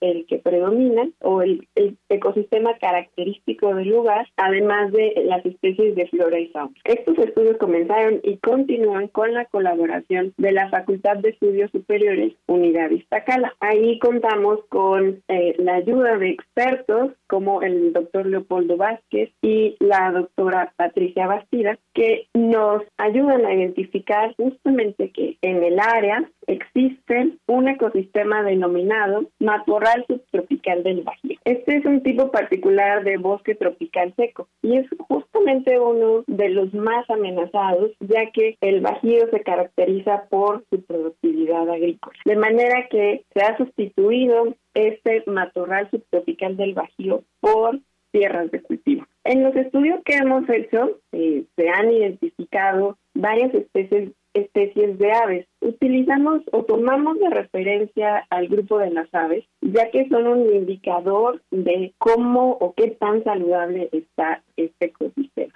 Tenemos o hemos eh, documentado la presencia de especies semiendémicas de nuestro país como el colibrí corona violeta o también otras especies sujetas a protección especial como el halcón peregrino. De las plantas que se han identificado, plantas nativas de este matorral subtropical, tenemos a diversas especies de nopales, magueyes, mezquites, en el espacio de 35 hectáreas se cultivaba papa, ajo y brócoli, entre otros vegetales propios del Bajío mexicano. Sin embargo, en los últimos 10 años no se ha realizado dicha actividad agrícola. Los académicos e investigadores universitarios han encontrado más de 31 especies de aves en el área, lo que significa que dicho espacio se encuentra en buenas condiciones. La doctora Hernández Morales nos explica lo que han arrojado los resultados de estos estudios ecológicos es que se está recuperando el ecosistema y está medianamente conservado. En nuestra última observación hemos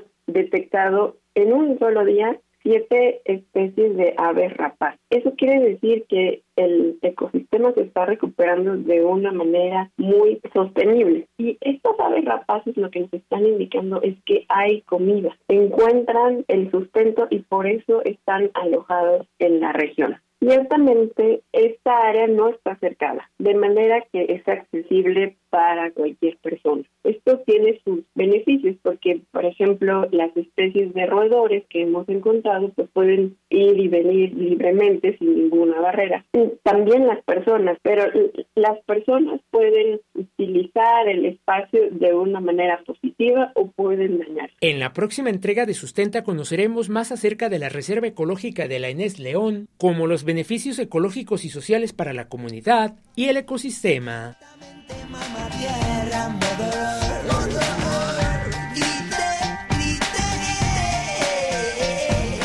Si tienes alguna duda o comentario, puedes compartirlo a través de las redes sociales de Prisma RU o directamente en mi cuenta de Twitter. Me encuentras como arroba Daniel Medios TV. Para Radio UNAM, Daniel Olivares Aranda. Hay una cuestión de, yo, yo diría, como es de amor a la tierra. Dos de la tarde con 19 minutos. Nos vamos ahora a la información internacional a través de Radio Francia. Relatamos al mundo. Relatamos al mundo.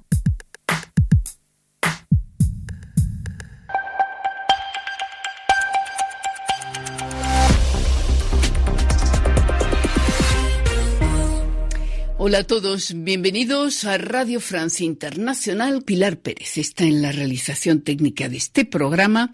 Junto a ella, un vistazo rápido a la actualidad internacional de este miércoles primero de febrero. Carmele Gallubo. En Ucrania, nuevos allanamientos y operaciones policiales contra oligarcas y altos funcionarios implicados en casos de corrupción. Según las autoridades ucranianas, las operaciones policiales van dirigidas contra el multimillonario Ior Kolomoisky, así como el exministro del Interior Arsen Avakov y así como contra el fisco ucraniano. Además, ha sido despedido el jefe del servicio de aduanas. Hace una semana, varios funcionarios ucranianos ya habían sido destituidos por un caso de corrupción relacionado con suministros del ejército, el primer escándalo de esa magnitud desde el inicio de la invasión rusa. Los sindicatos franceses advierten que endurecerán el pulso que los enfrenta el gobierno del presidente Emmanuel Macron si éste no retira su reforma de las pensiones que busca retrasar la edad de jubilación de los 62 a los 64 años. Más de 2 millones de personas, según los sindicatos, 1.200.000 según la policía, salieron ayer a las calles en Francia para expresar su rechazo a dicha reforma. Los sindicatos prevén dos nuevas protestas para el 7 y 11 de febrero. También en Gran Bretaña cunde la revuelta. El país, con uno de los índices de inflación más altos de Europa, vive hoy su mayor jornada de huelga en 11 años, con reivindicaciones que se concentran en mejoras salariales. En Kinshasa, capital de la República Democrática del Congo, más de un millón de personas se concentraron para asistir a una misa gigante del Papa Francisco en su segundo día de visita a ese convulso país minado por la violencia del ejército y los paramilitares. Y precisamente Francisco insistió en que cese el ruido de las armas. Cristo questo desidera con il suo perdono Cuánto bien nos hace limpiar nuestros corazones de la ira, dijo el Papa. Si en tu país se comete violencia, el Cristo te dice depón las armas, acoge su misericordia y el Papa Francisco tiene previsto reunirse esta tarde con víctimas de esa violencia en el este del país.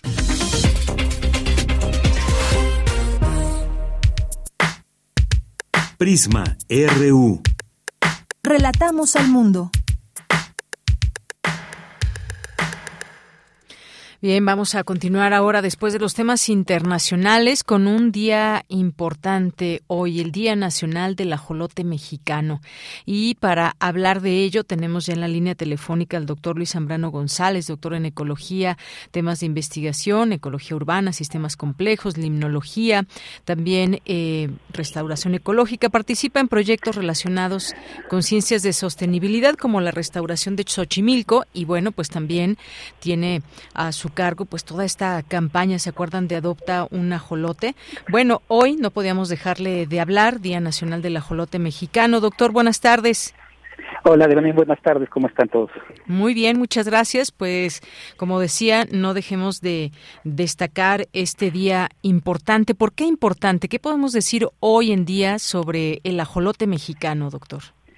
Bueno, lo que podemos decir hoy en día del ajolote mexicano, que este, que nos referimos al ajolote que vive en la Ciudad de México, sobre todo en el sur de la Ciudad de México, porque hay otras 16 especies que se parecen mucho al ajolote mexicano, pero el ajolote de los billetes, el ajolote famoso, el ajolote que se llevó Alejandro von Humboldt es el ajolote mexicano, el que vive en Xochimilco.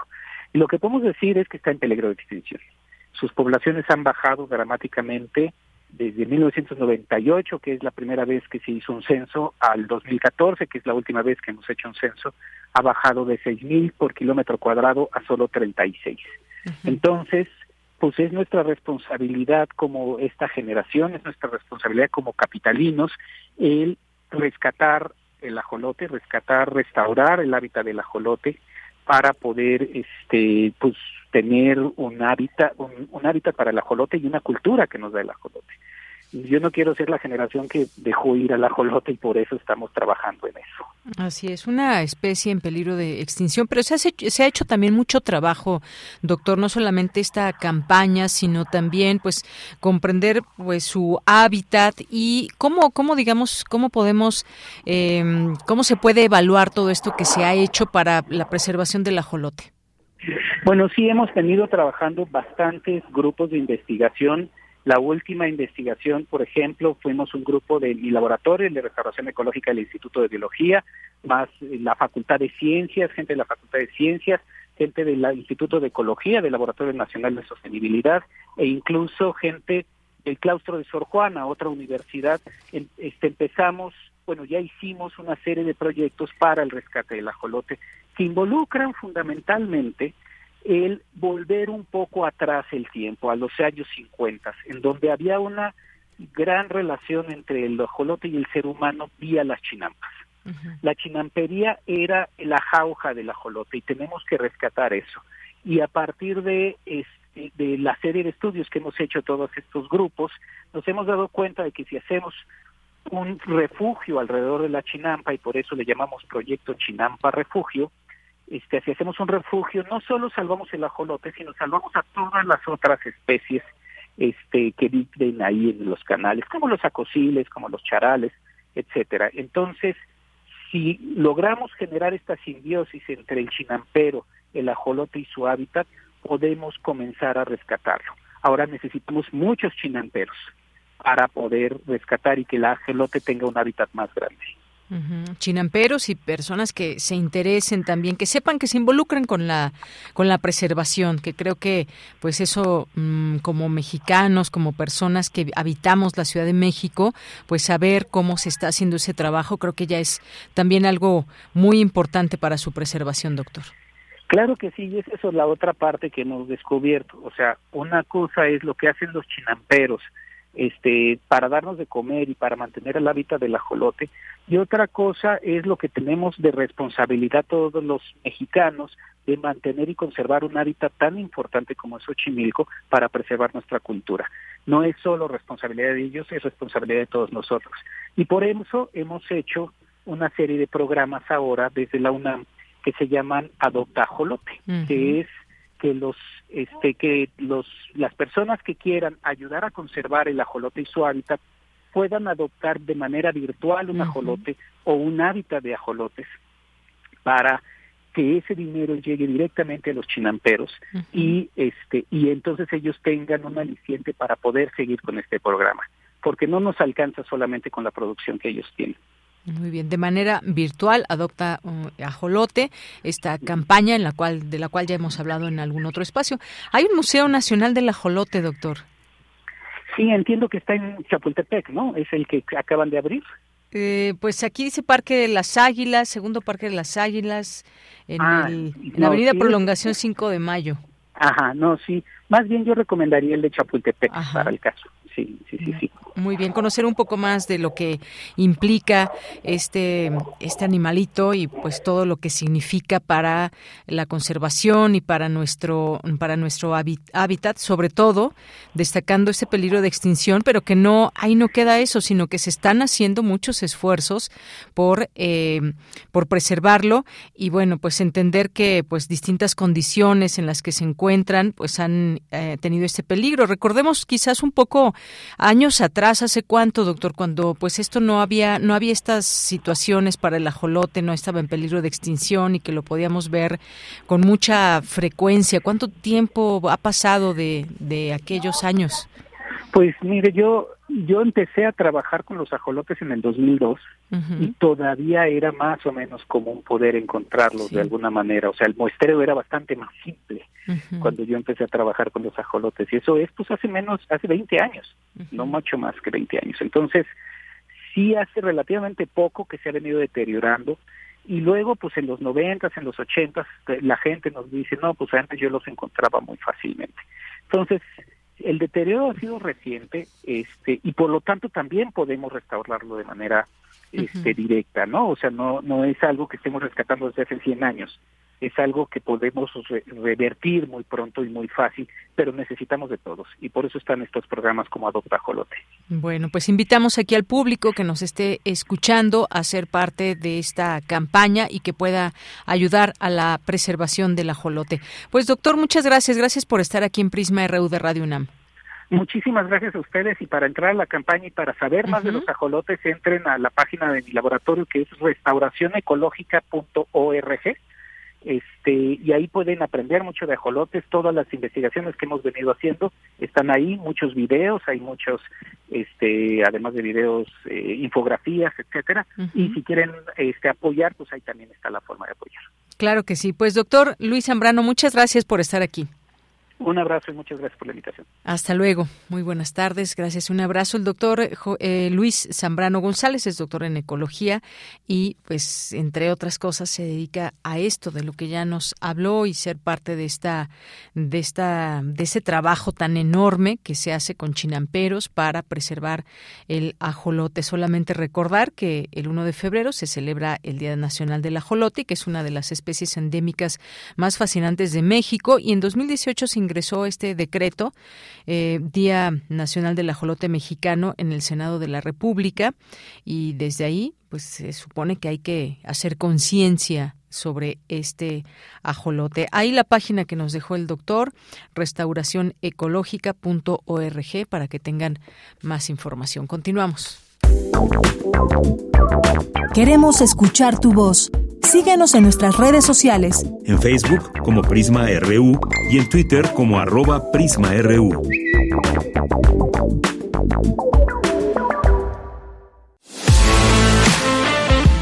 Nacional RU. En algunas notas nacionales que compartir con ustedes en este día.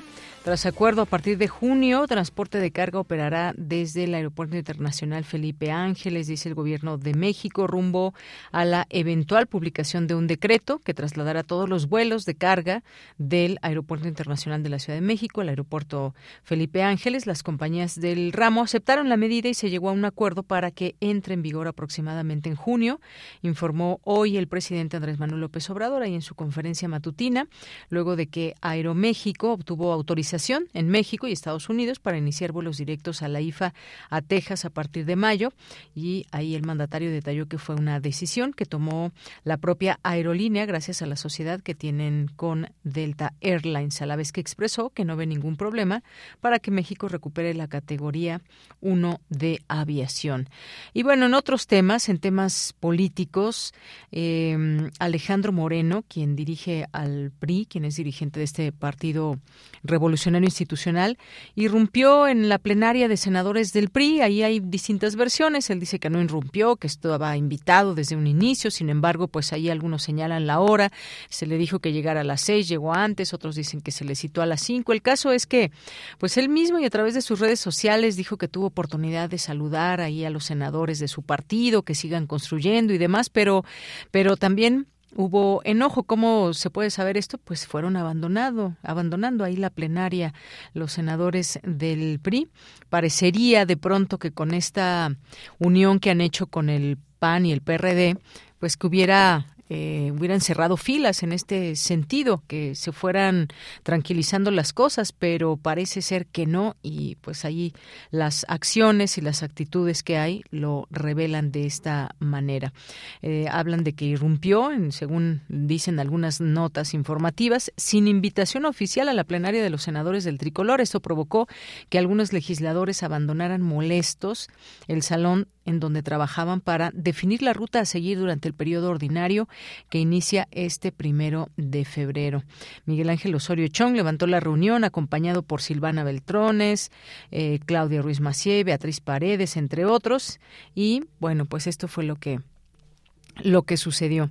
Y bueno, en más, en más información también, Cuauhtémoc Cárdenas se deslindó públicamente de la organización México Colectivo, algo que comentábamos también, sin duda importante.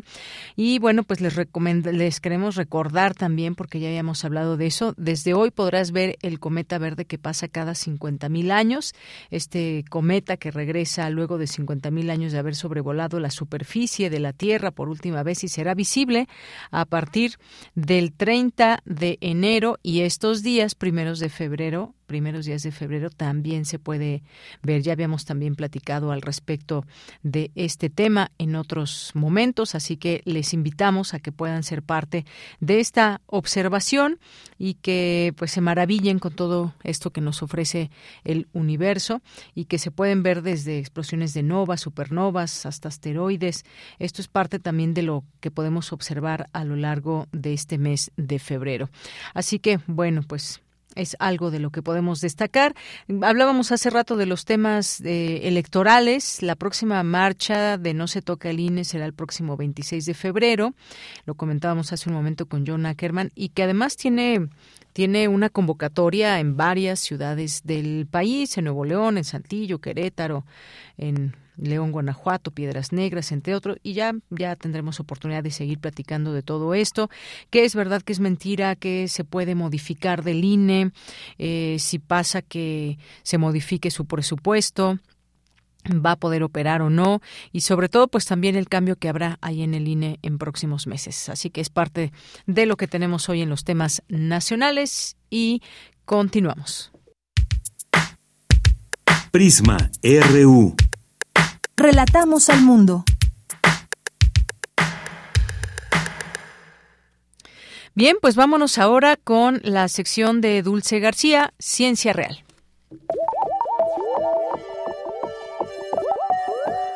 Ciencia Real. Más allá de las verdades están las realidades. Capítulo 4. Un cazador cósmico.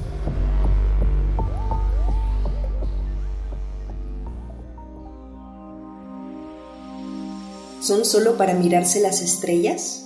Tanta materia extraterrestre ha caído sobre la Tierra que tal vez el suelo que pisamos es extraterrestre, de las profundidades del cosmos. Ciudadanos del universo por nuestra Tierra, que es un cuerpo celeste entre los otros, y la conciencia en incontables puntos del universo. Ernesto Cardenal.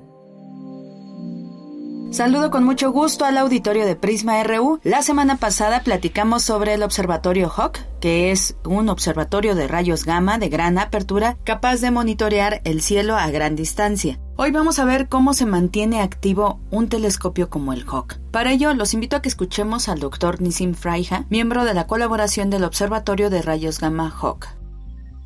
Los telescopios hay dos maneras. El Hubble, que es un telescopio, digamos, que es un satélite, o el Discovery, que son satélites que están fuera de nuestra atmósfera, pero también hay telescopios como aquí en San Pedro Mártir, eh, terrestres.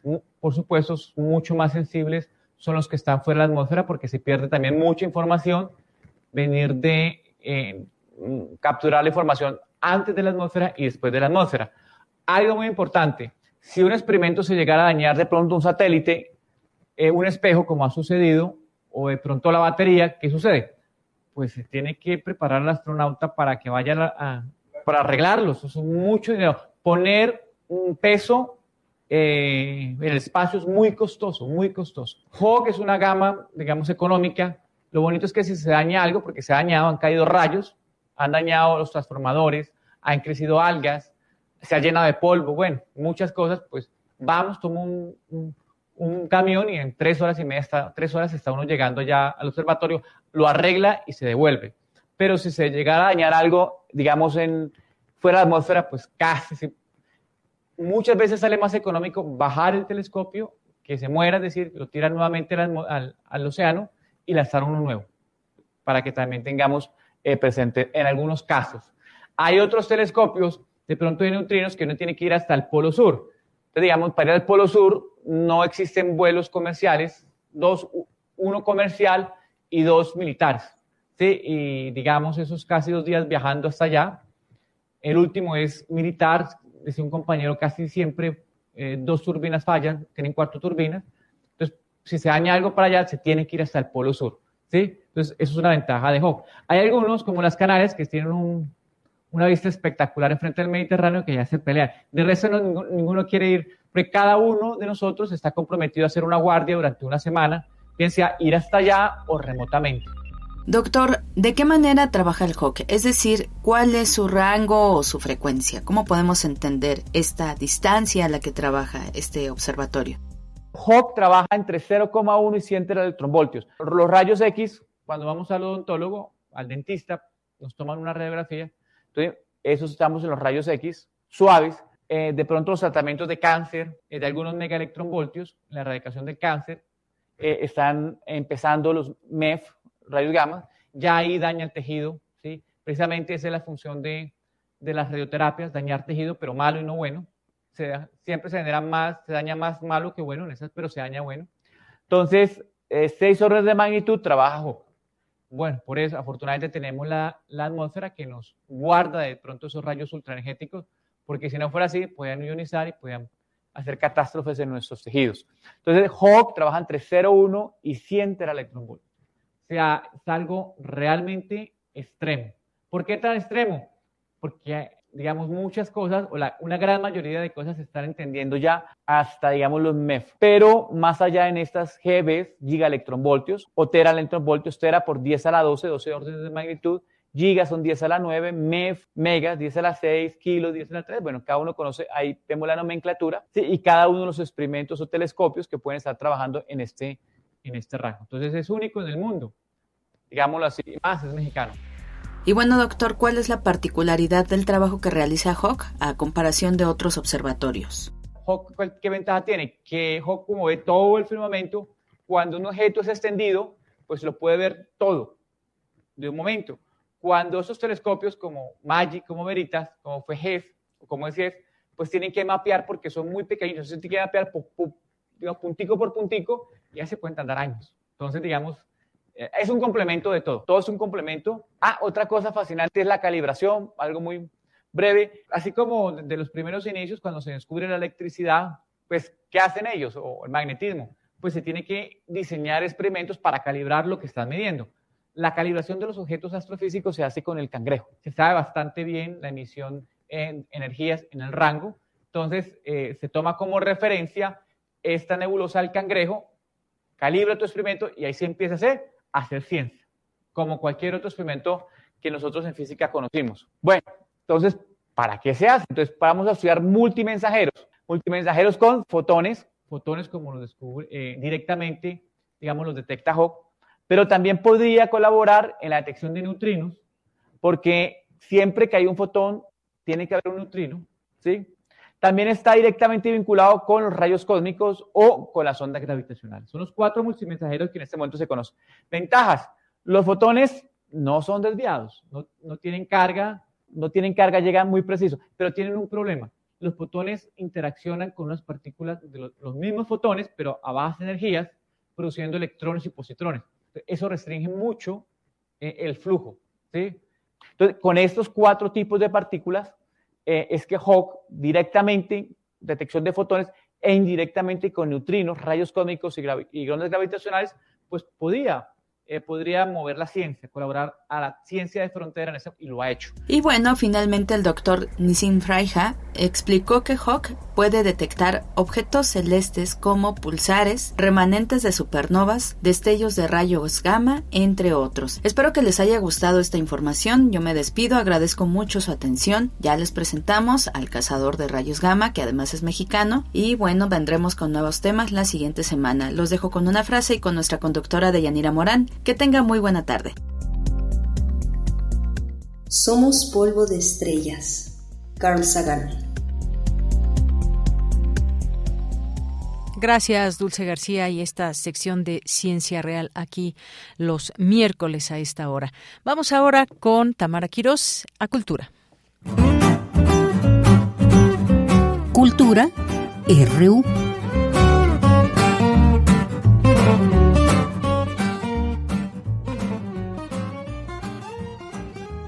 Deyanira, un gusto saludarte y saludar a las y los que nos escuchan a través de estas frecuencias universitarias. También enviamos saludos a las y los que posteriormente nos escuchen en el podcast. Esta tarde hablaremos de un invaluable acervo sonoro. Se trata de la colección Viva, eh, a mediodía, en la Casa Universitaria del Libro de la UNAM, se realizó una conferencia de prensa para dar a conocer la nueva etapa de este acervo que nació en 1959 cuando esta radiodifusora por la que en este momento sonamos, Radio UNAM, en ese entonces bajo la dirección de Max Aub, adquirió una grabadora Ampax 350 con la que se registró la voz del escritor Alfonso Reyes leyendo su poema Ifigenia Cruel. Desde entonces, la colección ha circulado en discos de vinilo que giraban a 33 revoluciones por minuto. Luego se grabó en cassette para migrar al disco compacto y ahora en la era del podcast, en esta era digital, se traslada con sus 285 títulos y 300 horas de grabación a un, a un repositorio de acceso libre. Por más de seis décadas de Yanira Auditorio, en la colección Voz Viva se han inscrito las voces más destacadas de la literatura nacional y latinoamericana, figuras de la escritura, la poesía, la política y la música, como Eduardo Lizalde, Lázaro Cárdenas, Jaime Torres Bodet, Carlos Fuentes, Margo, Margarita Michelena, Margo Blanc, Dolores Castro, Jaime Sabines, José Agustín e Inés Arredondo, que son parte de este acervo sonoro cuya serie pionera Voz Viva de México obtuvo el registro como Memoria del Mundo por la UNESCO en el año 2005. Vamos a escuchar parte de lo que se compartió en esta conferencia de prensa. Eh, escuchamos la voz de Rosa Beltrán, coordinadora de difusión cultural de la UNAM. Voz Viva ha transitado también por distintos formatos, porque inició en Radio UNAM hasta llegar a la actualidad. Este momento tan importante en que todo Voz Viva si quedó en algún momento siendo voz muerta por culpa de la tecnología, se sube a esta plataforma y tiene acceso universal, gratuito, para cualquiera en cualquier lugar del mundo. Es realmente una gran, gran noticia.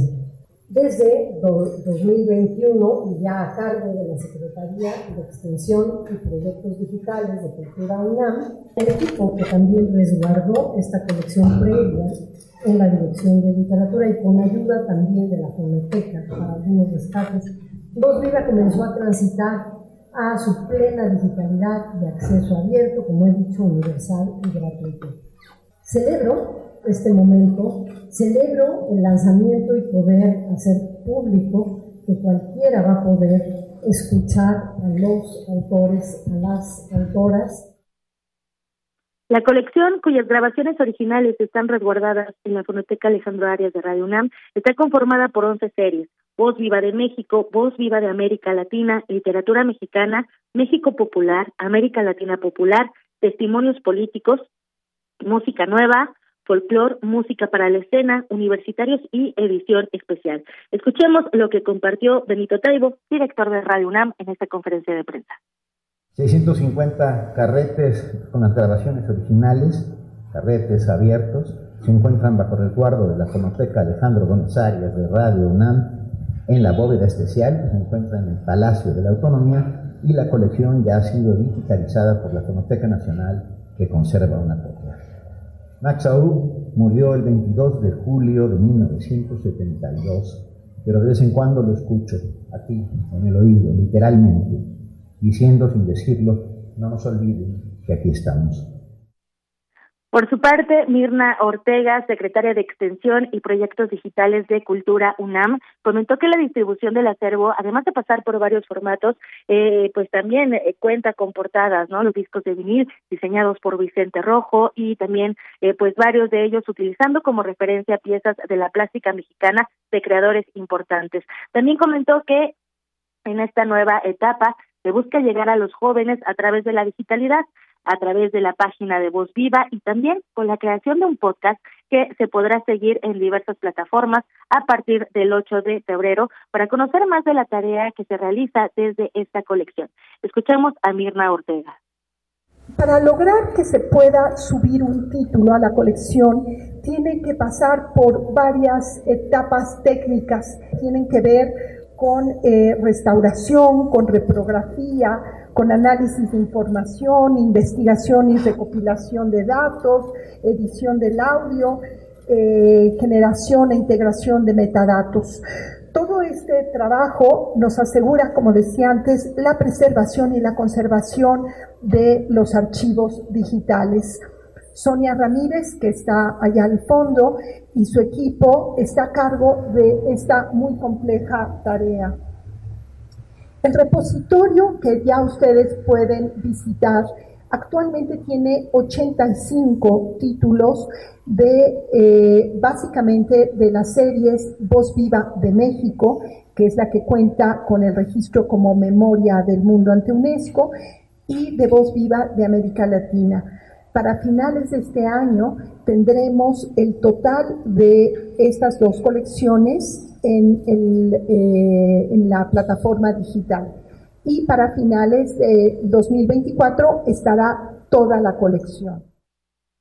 Los tres primeros títulos de esta nueva etapa de Voz Viva son Notas para un árbol genealógico y otros poemas de Margarita Michelena, El Rayo Macoy de Rafael Ramírez Heredia y Casa Rodante de Mira Moscona.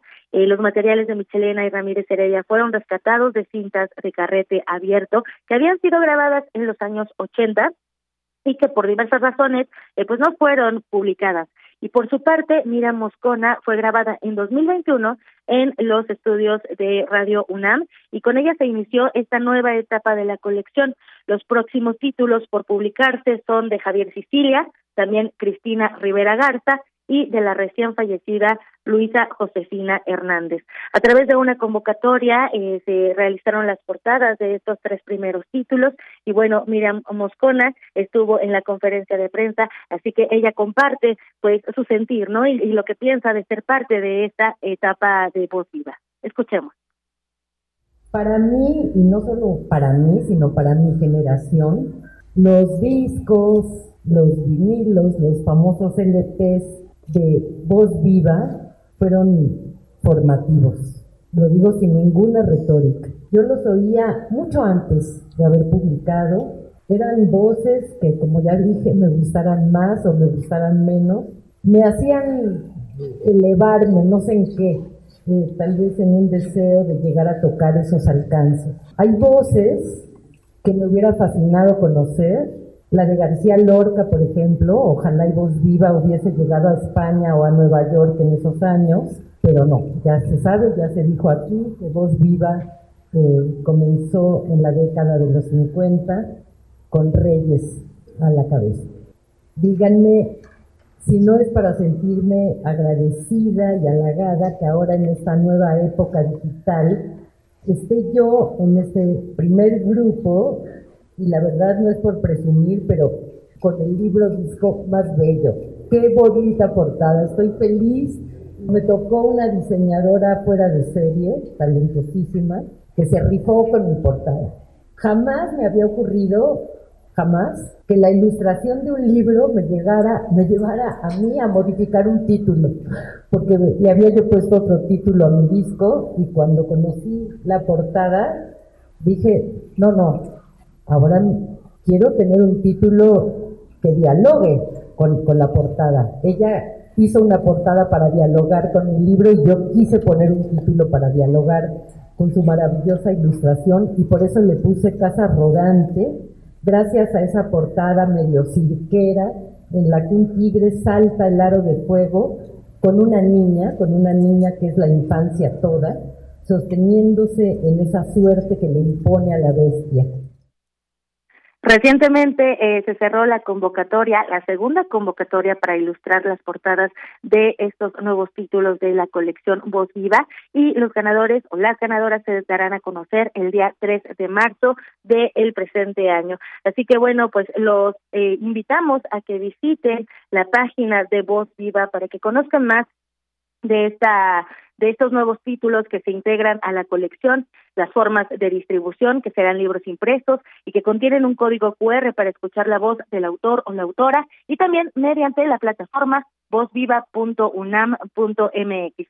Así, eh, la información de hoy de Yanira, te regreso a los micrófonos y mañana regreso también con más información. Les deseo que tengan excelente tarde. Gracias, Tamara. Muy buenas tardes. Hasta luego. Hasta mañana. Y continuamos. Bueno, antes de despedirnos, miren, todavía tenemos algunos, algunos minutos. Aquí sigo leyendo los temas nacionales de hoy. Pues el plan B de este que hemos estado hablando del tema electoral y demás, bueno, pues se va a comisiones del Senado, se dictaminará hasta la próxima semana, es lo que, lo que se prevé. Y bueno, pues mientras tanto, Miguel Ángel Mancera y en el Senado, ex jefe de gobierno de la Ciudad de México, eh, propone disminuir la jornada laboral. El senador presentó una iniciativa de ley para reducir la jornada diaria máxima de trabajo a seis horas, la diurna y la nocturna a cinco horas, con el propósito de evitar muertes por accidentes cardiovasculares.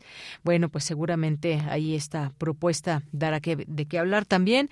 Realizan encerrón eh, senadores del PRI tras el conflicto Osorio Chong y Alejandro Moreno Alito. El coordinador priista en el Senado, Miguel Ángel Osorio Chong, aclaró que sí clausuró la plenaria de legisladores antes de tiempo porque el dirigente nacional de ese partido llegó al evento sin ser invitado. Ahora sí que se autoinvitó y quiere hacer migas ahí con los senadores y demás, pero pues por lo que vemos ahí, no sé si un rechazo, pero por lo menos no les gustó que lo interrumpieran, que los interrumpieran eh, de esa manera sin que estuviera el dirigente ahí invitado y que llegara y que se tomara fotos además y que las subiera a sus redes eh, sociales, así como muy como muy forzado el asunto. En fin, bueno, pues ya mañana veremos qué sucede en más temas nacionales e internacionales de nuestra universidad, por supuesto, y nos despedimos, nos vamos a despedir con una canción de Ozzy Osbourne porque se da un anuncio el día de hoy. Se terminó el legendario cantante de Black Sabbath Ozzy Osbourne eh, anunció su retiro definitivo de los escenarios debido a problemas físicos derivados de un accidente donde se dañó la espina dorsal. Él publicó un comunicado a través de sus redes sociales en el cual confirma la noticia y además cancela las fechas que tenía anunciadas desde 2019 en Europa y Reino Unido. Así que todos sus fans se quedarán con las ganas de ver a Ozzy Osbourne. Y bueno, pues dice él que esta es probablemente una de las cosas más difíciles difíciles que ha tenido que compartir con sus fieles seguidores. Como todos saben, hace cuatro años, este mes, tuve un accidente grave en el que me dañé la columna. Mi único propósito durante este tiempo ha sido volver al escenario. Mi voz está bien, es lo que dice. Sin embargo, después de tres operaciones, tratamientos con células madre, eh, interminables sesiones de fisioterapia y más recientemente el innovador tratamiento Cybernix, mm, dice mi cuerpo, todavía está físicamente débil. Así que bueno, pues recordamos aquí su, su potencia de voz a través de esta canción Crazy Train. Y con eso nos despedimos. Gracias a todo el equipo. A nombre de todos, soy de Yanira Morán. Que tenga buena tarde, buen provecho y hasta mañana.